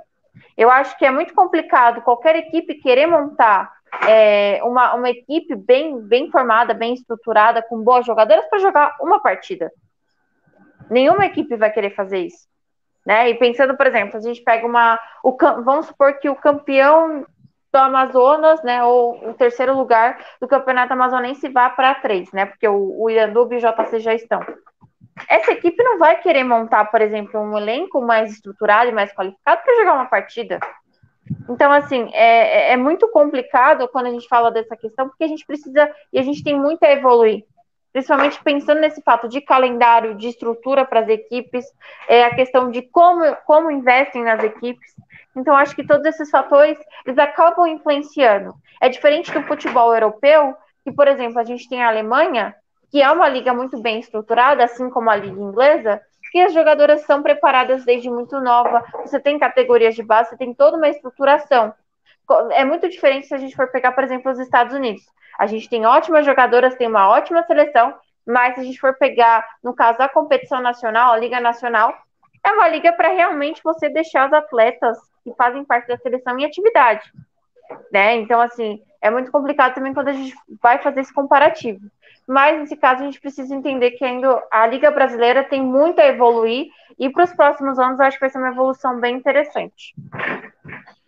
É, Serginho, a Rafa já falou de calendário também, já falou, já falou de algumas coisas, Serginho, mas, Serginho, mas eu, eu, eu, por acompanhar muito mais a Liga Brasileira, agora vale só o adendo, né, que a, a ESPN vai mostrar esse final de semana a Liga Inglesa, dois jogos da Liga Inglesa, se eu não estou enganado, a ESPN vai, vai, vai transmitir esse final de semana nos seus canais, né, dois jogos da, da, Liga Inglesa Feminina, se eu não me engano, Chelsea, Manchester City e Everton, Manchester City e Chelsea, enfim, depois os meninos podem até olhar aí, mas eu sei que a ESPN vai transmitir dois jogos da Liga Inglesa Feminina, Sérgio, é uma possibilidade para a gente tecer esse comparativo com maior qualidade, né, porque nós, por exemplo, eu e você, a gente fica muito limitado ao campo do futebol brasileiro, né, de fato, a experiência que eu tenho de ver, de ver é, times de países menores, né? Quer ver como o Servette lá da Suíça, também teve time, teve time tcheco e tal. A gente acaba acompanhando alguns jogos da Champions feminina. é a experiência que eu tenho mais. Não acompanhei ainda é, futebol inglês, não acompanhei futebol espanhol de fato, o campeonato local, mas já dá para ver que existe uma certa estrutura, uma certa preparação melhor do que no futebol brasileiro. Né?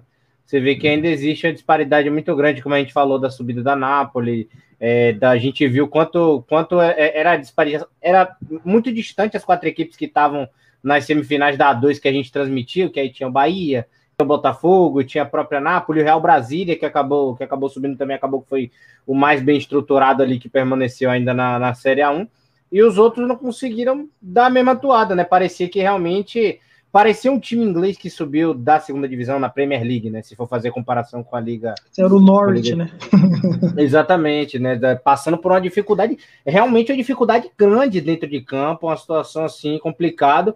Deu acompanhar jogo do, do Bahia, deu, deu de narrar jogo do Bahia e o Bahia abrir mão de ter um atacante, botar a, a, a peruana agora que me fugiu da memória o nome, a Rafa pode até lembrar também, ela isolada, sozinha lá no canto direito, correndo contra a equipe do Palmeiras, que foi até o jogo que a Ana Bia fez um, um bocado de defesa milagrosa, uma atrás da outra, só teve o gol da, da Bia Zanerato, ou seja, não tinha nem potencial de encarar a equipe, né? Então, a equipe de países menores, da experiência que eu tenho, né, de fato, dá para perceber que a Liga Brasileira ainda tem muito a evoluir para chegar próxima dessas, de, desse mini mundo ainda que eu consigo ver. E só para falar um negócio, né, que o Luiz falou da da Duda Mineira, e eu me lembrei do comentário do Thiago também, quando ele falou da Marta, né? Que é muito diferente.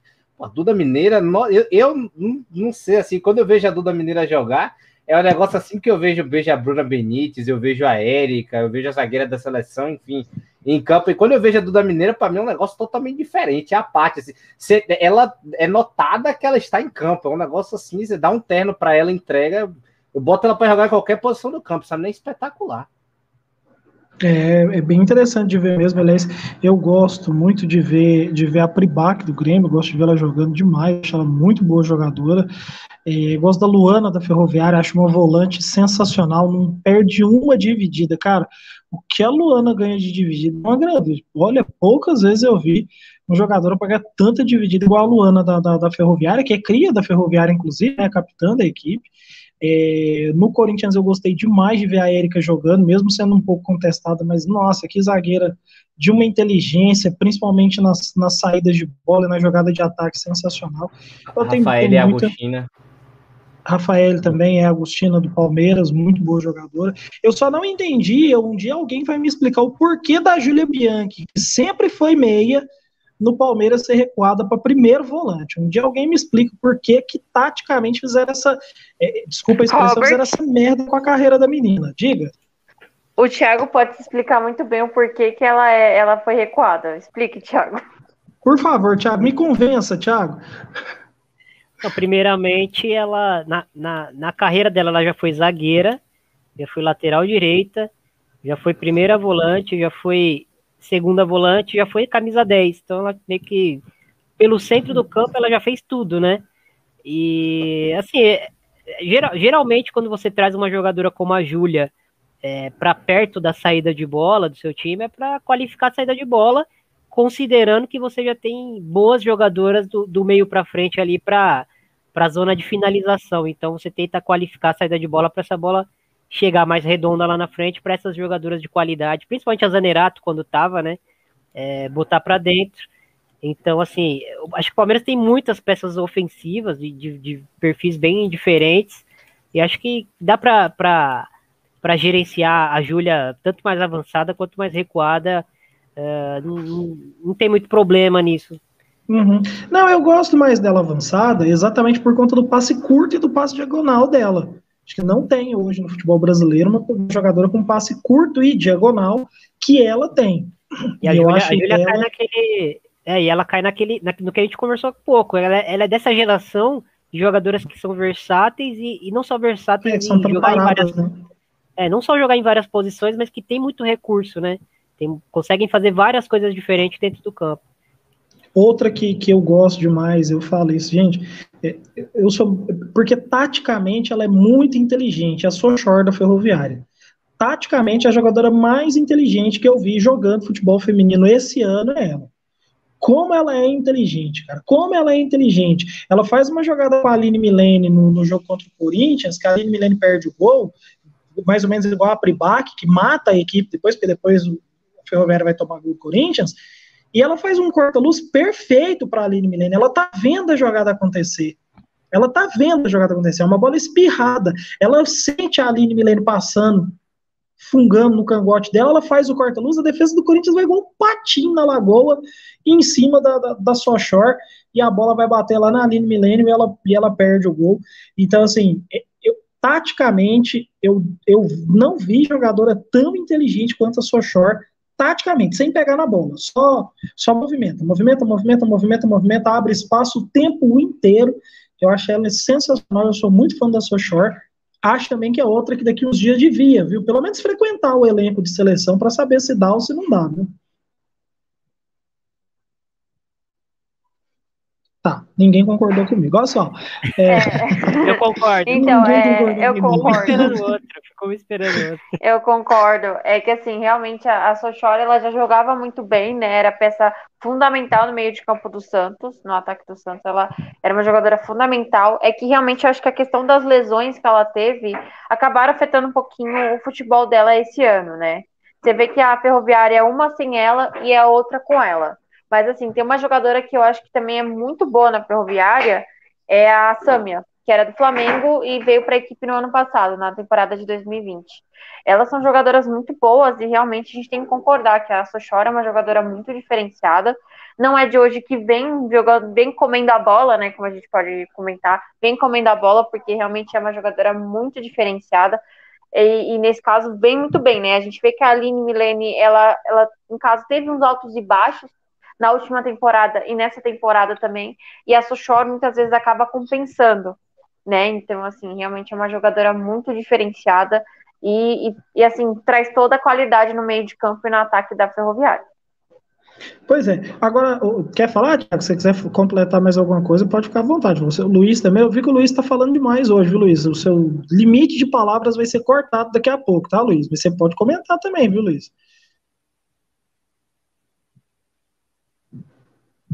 Falando, voltar um pouquinho no que vocês estavam falando da Júlia Bianchi, é, é uma jogadora. É, o Palmeiras no, nesse ano, é, principalmente no setor de, de meio campo ali, tem jogadores que rodam muito ali por, várias posições, né? Não, a gente brinca que quando aparece aquele campinho de, de escalação do Belly antes da partida, você não pode é, levar aquilo a. Né?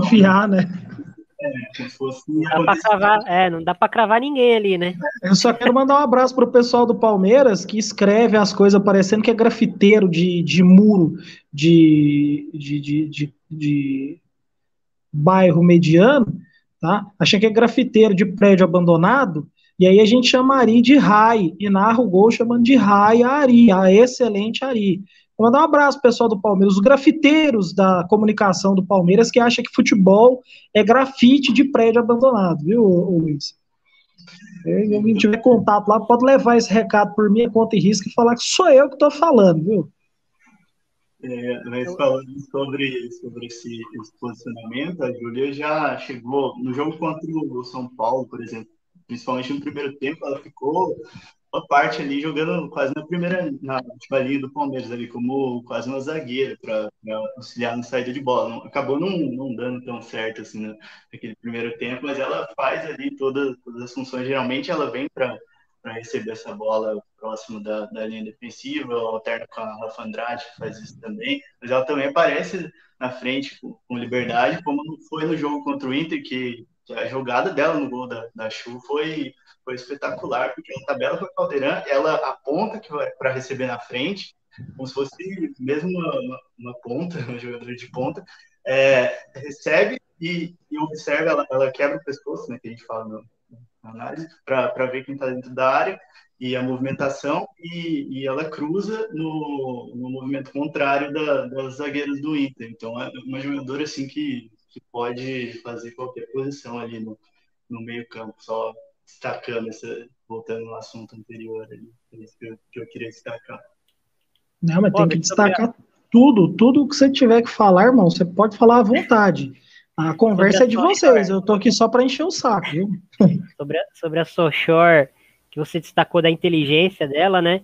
Acho que a melhor fase dela foi como uma falsa 9, né? Falso 9 é, é basicamente um, um meia que joga avançado ali, né? Quando a equipe tem a bola, ele não é um centroavante, ele sai da, daquela região do campo e começa a circular pela zona de ataque, pela entrelinha, para armar o jogo e, e acaba gerando um espaço para que outras jogadoras ataquem aquele espaço. Então, como ela tem essa formação de meia e é muito inteligente, tem porte físico para receber de costa e, e fazer pivô e, e, segurar a zagueira, ela conseguiu encaixar muito bem nessa posição no time da Tatiele, que atacava muito é, com Chu e Aline Milene como pontas, né? Que são pontas de, de. A Chu, principalmente, que era uma ponta de, de muita finalização, né? Ela já entrava na área finalizando, e a Aline trabalhando com o pé trocado pelo lado esquerdo, que, que trazia para dentro e batia colocado, trazia para dentro e, e achava um passe mais rasgado. E a, a Sochora era a jogadora que virava toda a movimentação, toda a confusão na zaga adversária para essas jogadoras conseguirem é, ter os números que elas tiveram, né, de gols, de assistência. Então, é, concordo com você, a Sochor ela trabalha muito bem com a bola, mas muito bem também sem a bola.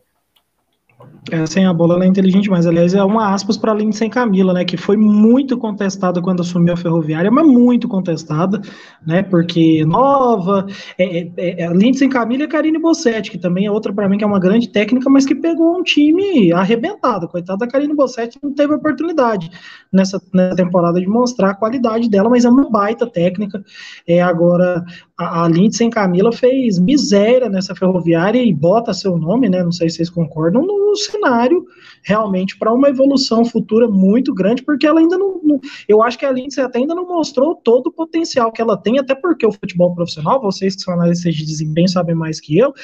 Nem tudo que você quer fazer, você tem como fazer. Porque chega e fala assim: olha, professor, isso aqui não dá para o senhor fazer desse jeito, não. É, não dá para botar, não dá para botar o Bernard para jogar contra a Alemanha, não. Aqui o certo é três volantes, posiciona o time, de repente você pode achar o Dante como zagueiro mais à frente, não bota ele de zagueiro, segura aqui, ó, põe outro zagueiro aqui, sobe o Dante aqui na terceira linha, já conhece o futebol alemão, vai parar ali na frente do, do, do, do, do menino do Thomas Miller lá e vai tirar o Thomas Miller do jogo, vai tirar o pick and roll da Alemanha, né, nas jogadas, aé nas jogadas de bola aérea e de cruzamento rasteiro. Que o que pega para Lindsay, na minha opinião, e é, uma, é bem pessoal mesmo, eu acho que o perfil atual do elenco do, do da Ferroviária não está casando muito com as ideias que ela está tentando trazer para campo, entende? Ela está tentando trazer um time é, com muita intensidade, que marca muito alto, que pressiona a saída de bola de qualquer equipe. Né? Ela faz isso até contra o Corinthians. Deixa eu só, deixa eu só aí... te interromper, que eu tenho certeza que você vai falar da descompactação das, da, da primeira para a segunda linha, porque ela não volta essa segunda linha de hipótese nenhuma, e assim saíram dois gols do Corinthians. E, a, e aí acho que vai muito pro, perfil do, do, das jogadoras que ela tem, porque quem ela tem no meio campo? Rafa Mineira, a Luana, que é uma boa marcadora, mas era é uma jogadora que, que ocupa o espaço tão rápido, né? Ela é ah, lenta. É, e só é ela também que marca, né? E ela é que hoje é quem tem mais pegada, né? Porque a Nicole tá lesionada. Então é Rafa Mineira, é Amanda Brumer, é Sâmia. É, então ela não tem jogadoras desse meio campo, por exemplo, o perfil, sei lá, da Robinha, um exemplo, Robinha do Minas que é uma jogadora que ocupa o espaço muito rápido. Ela não tem a técnica, por exemplo, da Rafa Mineira, mas ela ocupa o espaço muito rápido. Então, tal, não, não que ela ocuparia a vaga da Mineira, que até joga mais avançada, mas é uma, um tipo de jogadora que encaixaria é, para o sistema de jogo da Lindsay, por quê? Porque a primeira linha da Lindsay sobe para pressionar lá em cima, a equipe adversária rompeu a primeira linha, você tem ali uma, é. uma robinha limpando, porque ela é muito rápida, ela vai chegar rápido e vai cobrir uh, esses espaços, né? Então, assim, acho que o perfil do elenco do, da, da, Ferroviária não está casando muito com o que a Lindsay está tentando fazer. Mas, assim, ninguém tem um elenco 100% alinhado com as ideias, todo mundo tem que fazer algumas adaptações. Acho que esse que é o, o grande desafio dela aí para essa temporada. Até, ô, Luiz, o, eu, eu, comentei sobre o primeiro gol porque é muito, é muito nítido. Dá pra montar uma casa de três quartos ali entre a linha dos volantes e das zagueiras no primeiro gol do Corinthians. A Vicky Albuquerque recebe aquela bola numa facilidade, numa tranquilidade. Ela para, pensa, olha, escolhe, vê o que, que é melhor, eh, decide a vida dela, paga uma conta no banco e o povo tá ainda lá no campo de ataque. Às vezes estão achando que a bola tá lá no ataque ainda. Não, e esse é, um, é uma questão aí que, que é recorrente nessa temporada na, na Ferroviária. Lógico que, que faz parte do, do, faz parte esse risco, né, de jogar com as linhas altas. Você vai deixar espaço atrás, mas é, essa tem que ter a compactação e você tem que ter a sua última linha com jogadoras muito rápidas para cobrir as próprias costas e você tem que ter é, um bom, é, a última linha bem coordenada também. A gente viu no jogo, por exemplo, contra o Santos, a, a, o lado direito, a Kathleen fez o que ela quis ali nas costas da, da Mona Lisa. É, então, vai também das características. Você tem que ter uma, é, laterais que, que consigam é, cobrir as próprias costas, ter esse controle de profundidade é, muito bom e também que tem esse, esse entrosamento, essa coordenação com, a, com as duas zagueiras. É, no caso, de jogar uma linha de quatro ali na última linha.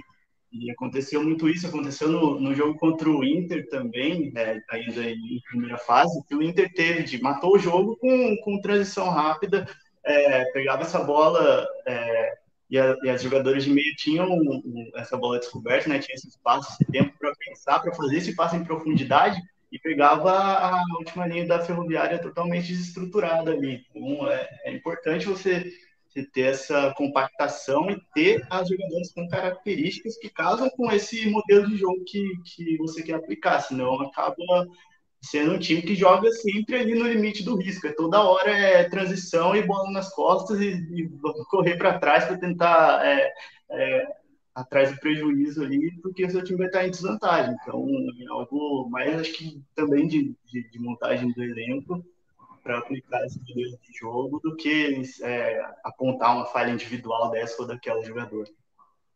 Uma coisa importante que vocês falaram, eu até queria falar isso, o time do Inter matou o São Paulo também no mesmo erro, né? O São Paulo também é outro time que comete muito esse erro da compactação, né? E, e até agora, eu não sei, se vocês quiserem explicar, a Rafa, a Rafa sabe que ela ri de eu falar desse trem. Eu queria entender o que que o povo foi fazer naquele escanteio do São Paulo, porque parece que eles fizeram tudo para tomar o gol. Cobrou o escanteio errado, tomou um contra-ataque 5 contra 3, e ainda deu. Foi tudo tão para fazer o gol que a bola ainda bate na trave e volta no pé da única jogadora que poderia fazer o gol. Quer dizer, é, já tinha perdido o gol, a bola bate na trave, volta no pé da jogadora para fazer o gol. Mas o que, que vai fazer na área, gente? Era o último lance do jogo, estava indo para os pênaltis. Relaxa e segura, fica ali, fica, fica de boa. Ninguém reparou isso, será? Será que alguém tá achando, não, mas dá para fazer o gol, vamos fazer o gol? Quer dizer, e o contra-ataque? Esse Inter também é um time muito, muito matreiro, né? O, o Thiago, o Felipe, meninos, é, é muito treinado para essa, essa jogada específica, né? Quase que como uma armadilha.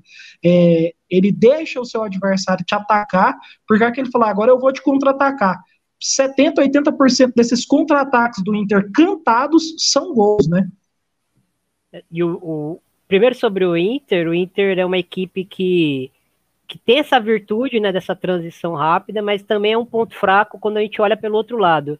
Quando a equipe que está enfrentando o Inter nega esse espaço para Fabi Simões correr, para Xaxá atacar em velocidade, para Mileninha quando está em campo, o Inter tem muita dificuldade para atacar de forma posicional, né? Não tem uma, uma jogadora, por exemplo, uh, que, que cria uma presença diária ali, que faça pivôs, a entrada da área, e a, equipe consiga entrar por toque. Geralmente é a Fabi Simões pega a bola, ganha de alguém num contra um, acelera e aí entra na área finalizando.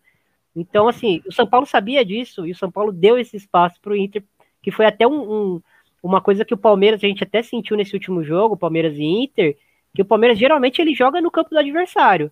E a gente sentiu o Palmeiras marcando alguns passos para trás, por quê? Porque estava respeitando muito a Fabi Simões, Sabia que se a Fabi Simões pegar na bola numa arrancada aqui, ela vai para dentro do gol. Então vou ficar aqui um pouquinho mais para trás para não, não gerar esse risco. E eu acho eu que notei uma Paulo... coisa, ô, Thiago, desculpa só para te contar. Eu notei uma coisa que o Palmeiras botava, botava jogadoras na linha de saída de grande área nos seus escanteios de ataque. Quer dizer, ele não entrava com todo mundo para dentro da área. Tipo, olha, vai quem tem que ir, mas o é. resto fica meio que posicionado aqui, fica, fica com um olho no peixe, outro no gato. Sim, eu acho que o Palmeiras. É, até vejo o Palmeiras como a melhor equipe, mas acho que, que respeitou é, esse aspecto do Inter que é muito forte. Outro aspecto do, do, Inter que é muito forte é essa pressão na saída de bola adversária. A gente viu o Inter roubando várias bolas do Palmeiras nesse jogo. É, sobre o São Paulo e, e, e, Inter, eu acho que o São Paulo foi melhor no primeiro jogo. Poderia ter voltado do, do, do Beira Rio com 3 a 0 é, jogou para isso, voltou com 2 a 1 tomou aquele gol no, no, apagar das luzes, perdeu muitas oportunidades de gol. E ali, acho que o, o time de São Paulo ficou com aquilo na cabeça, dava para ter matado. Aí no segundo jogo, domina o primeiro tempo, tem mais chances. O Inter naquilo, vamos que estamos pior, mas vamos acreditar, vamos acreditar. e o São Paulo perdendo chance, é, chance de 3 contra 1 em contra-ataque, tomando as piores decisões, não matando o jogo. E aí o que acontece? Quando o Inter acha a, a, os seus gols nesse jogo de volta e faz o 2 a 1 que vai para os pênaltis, ali deve ter dado um branco nas jogadoras do São Paulo. Tipo assim, a gente ficou é, dois, um, um jogo e meio com a vaga na mão e agora a vaga tá, indo, tá, tá, tá, tá igual de novo, tá como se estivesse começando o confronto. Vamos lá para frente, vamos para decidir. E ainda não era hora para isso, para se arriscar tanto, né? E aí acabou não, não, não tendo nem os pênaltis para tentar é, é, não ser eliminado, né? Acabou sendo eliminado de forma direta. Acho que a gente não pode esquecer que o time de São Paulo, apesar de muito talentoso, tem muitas jogadoras jovens. Não vou botar só na conta disso. Acho que foi um pouquinho de erro de estratégia também, de, de ler o que estava acontecendo, né? Mas, assim, o time é muito jovem, o, o, Lucas acabou tirando a Duda e a Glaucia de uma forma muito precoce no jogo, para mim, pelo menos. Acho que dava para terminar com uma delas em campo. Deixou um, um, ataque muito jovem, que era muito rápido, mas que tomava decisões ruins, e para um jogo daquele você precisava matar logo o jogo, né? É, e a Rafa até citou isso durante a transmissão, viu, Luiz? Sobre é, o time do Inter primeiro, é, é aquele time que você sabe como joga, sabe como, como ele vai te agredir, é, principalmente com, com essas transições, é, até por conta da, da, falta de repertório do time, né? aposta muito na. Joga no funil o tempo todo, né? Tempo todo buscando essa transição rápida, buscando o individual da, da Fabi Simões. É, e o Palmeiras, o jogo contra o Palmeiras, é, o próprio time do Palmeiras tem um, aspas, um trauma dessas transições do Inter, porque na primeira fase, quando se enfrentaram, os dois gols do Inter foram muito semelhantes e aconteceram, é, e foram escanteios do Palmeiras que a Vivi é, subiu e conseguiu é, interceptar, e ela já ligou direto com a, com a Fabi Simões e pegou a linha do Palmeiras, a, a última linha do Palmeiras muito alta ali, e, e, a Fabi acabou fazendo os dois gols.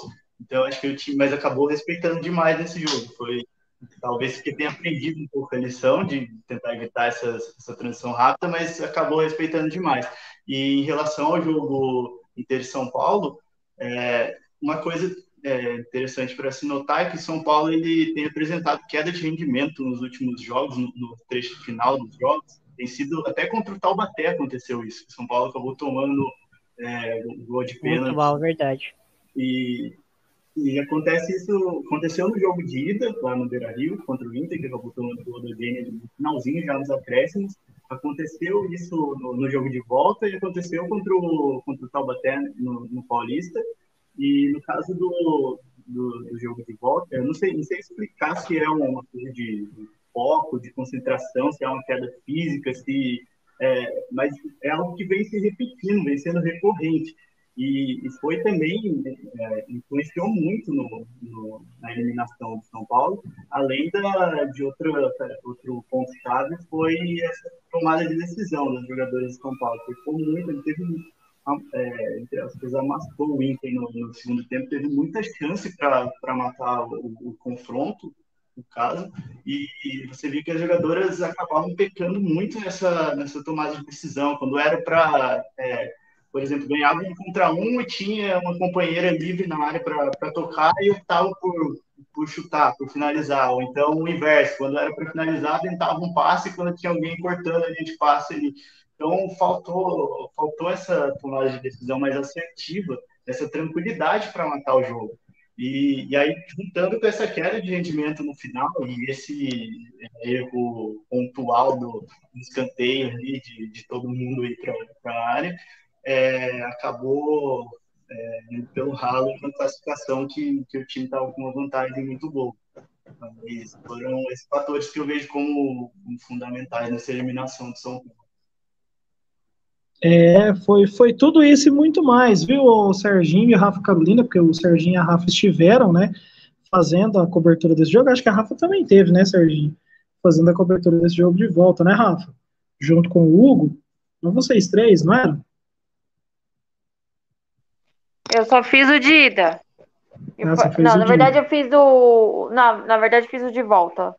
O de esse volta foi. Volta. Isso, foi esse que de volta.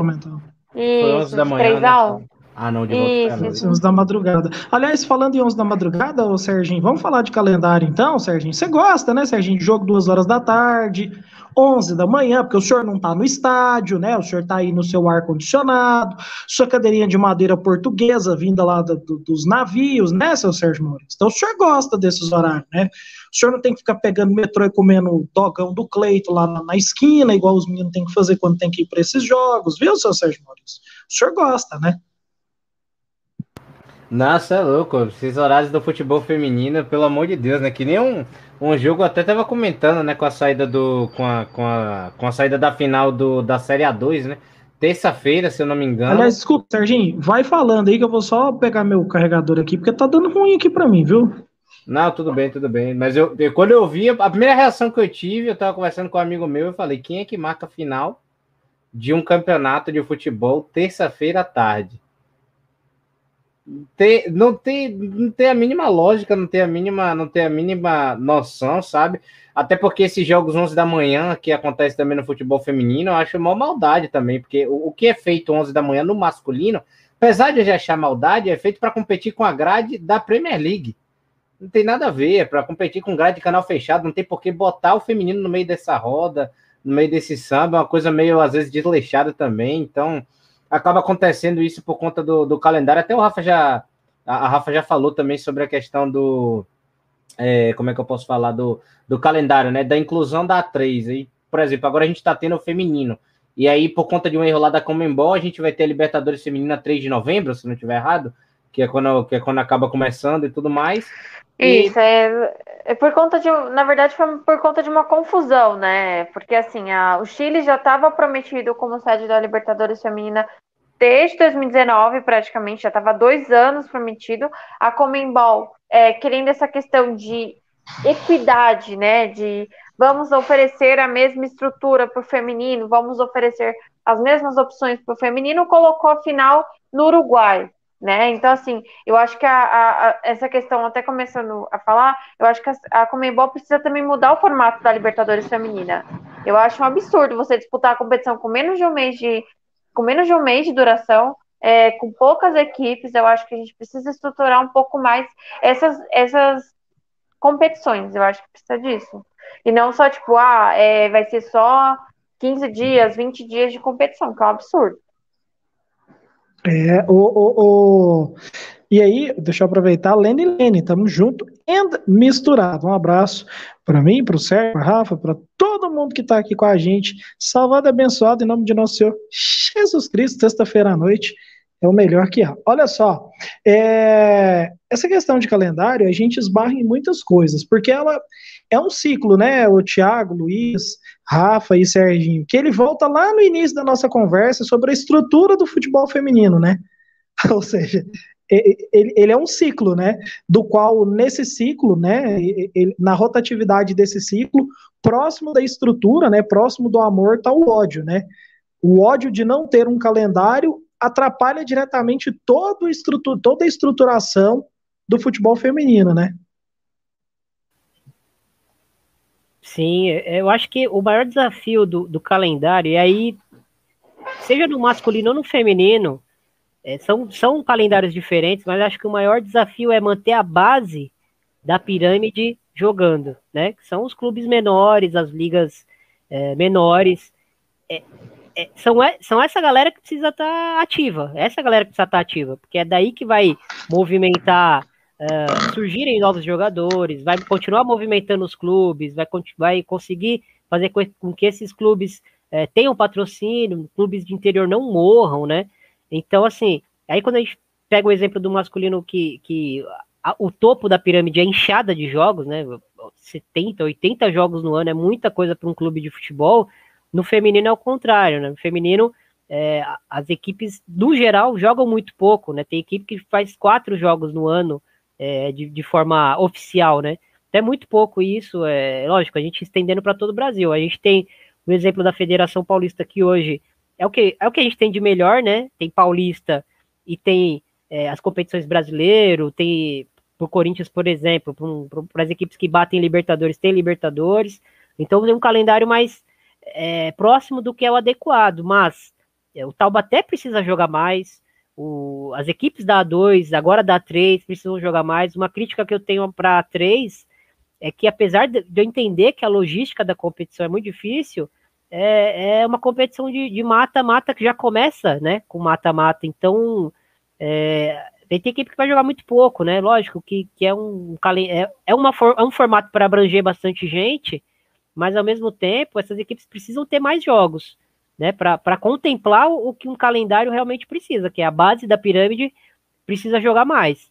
É, acho que, que não adianta dar 60, 70 jogos para um Corinthians, para um Santos, para um Palmeiras feminino e esquecer da, do, das equipes da A2, das equipes do, do, do, do Paulista, do, dos estaduais pelo Brasil, enfim.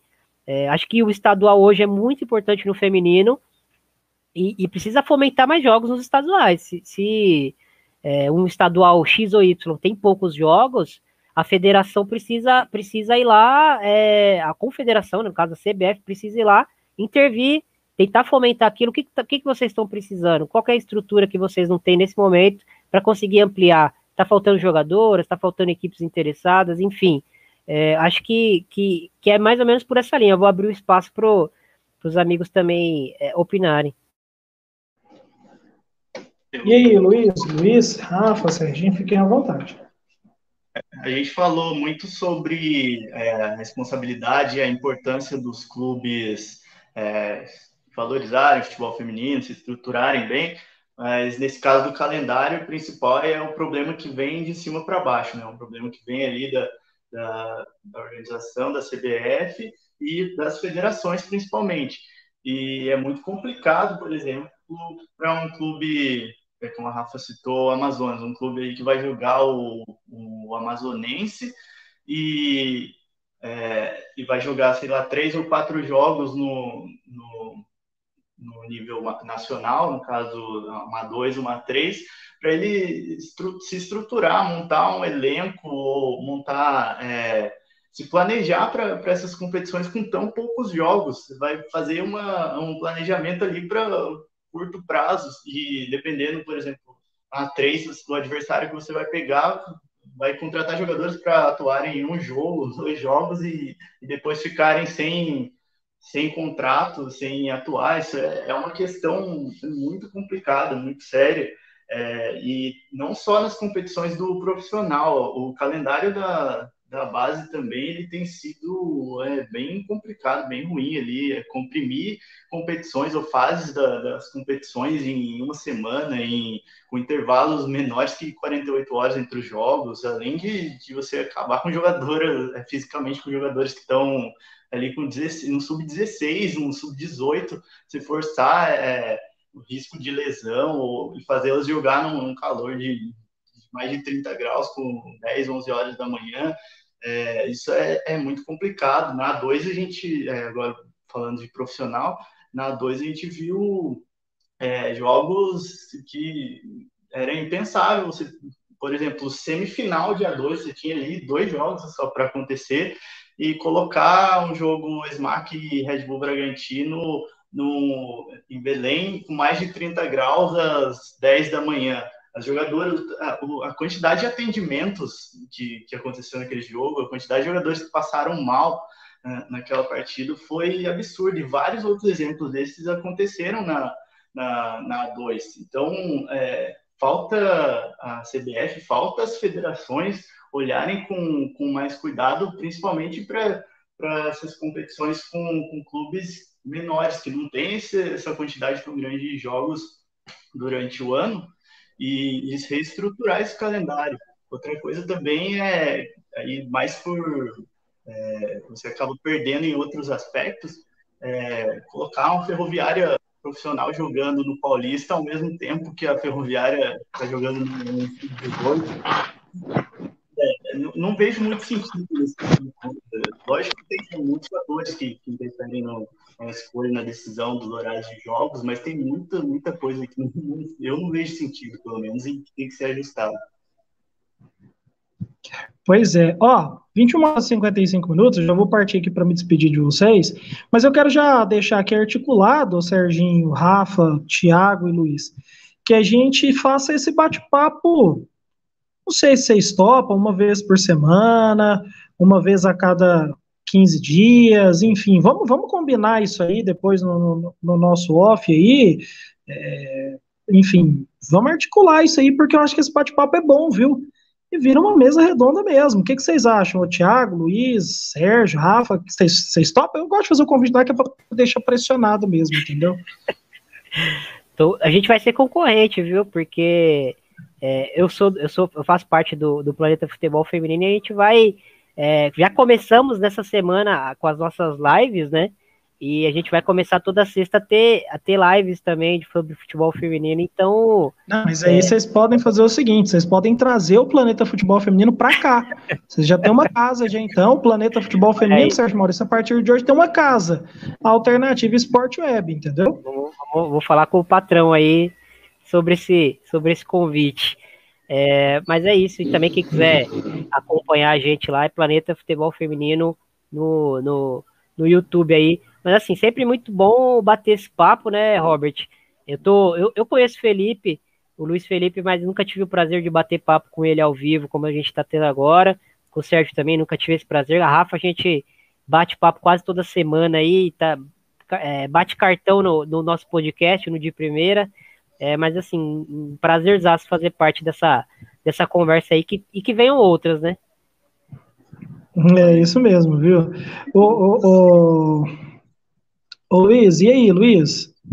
Eu topo, eu aceito esse convite aí para fazer esse, ter esse bate-papo, essa mesa redonda semanalmente ou a cada 15 dias. Eu topo, gostei bastante aí dessa oportunidade. É importante a gente poder abordar os assuntos do, do futebol feminino e estou à disposição aí, pode contar comigo.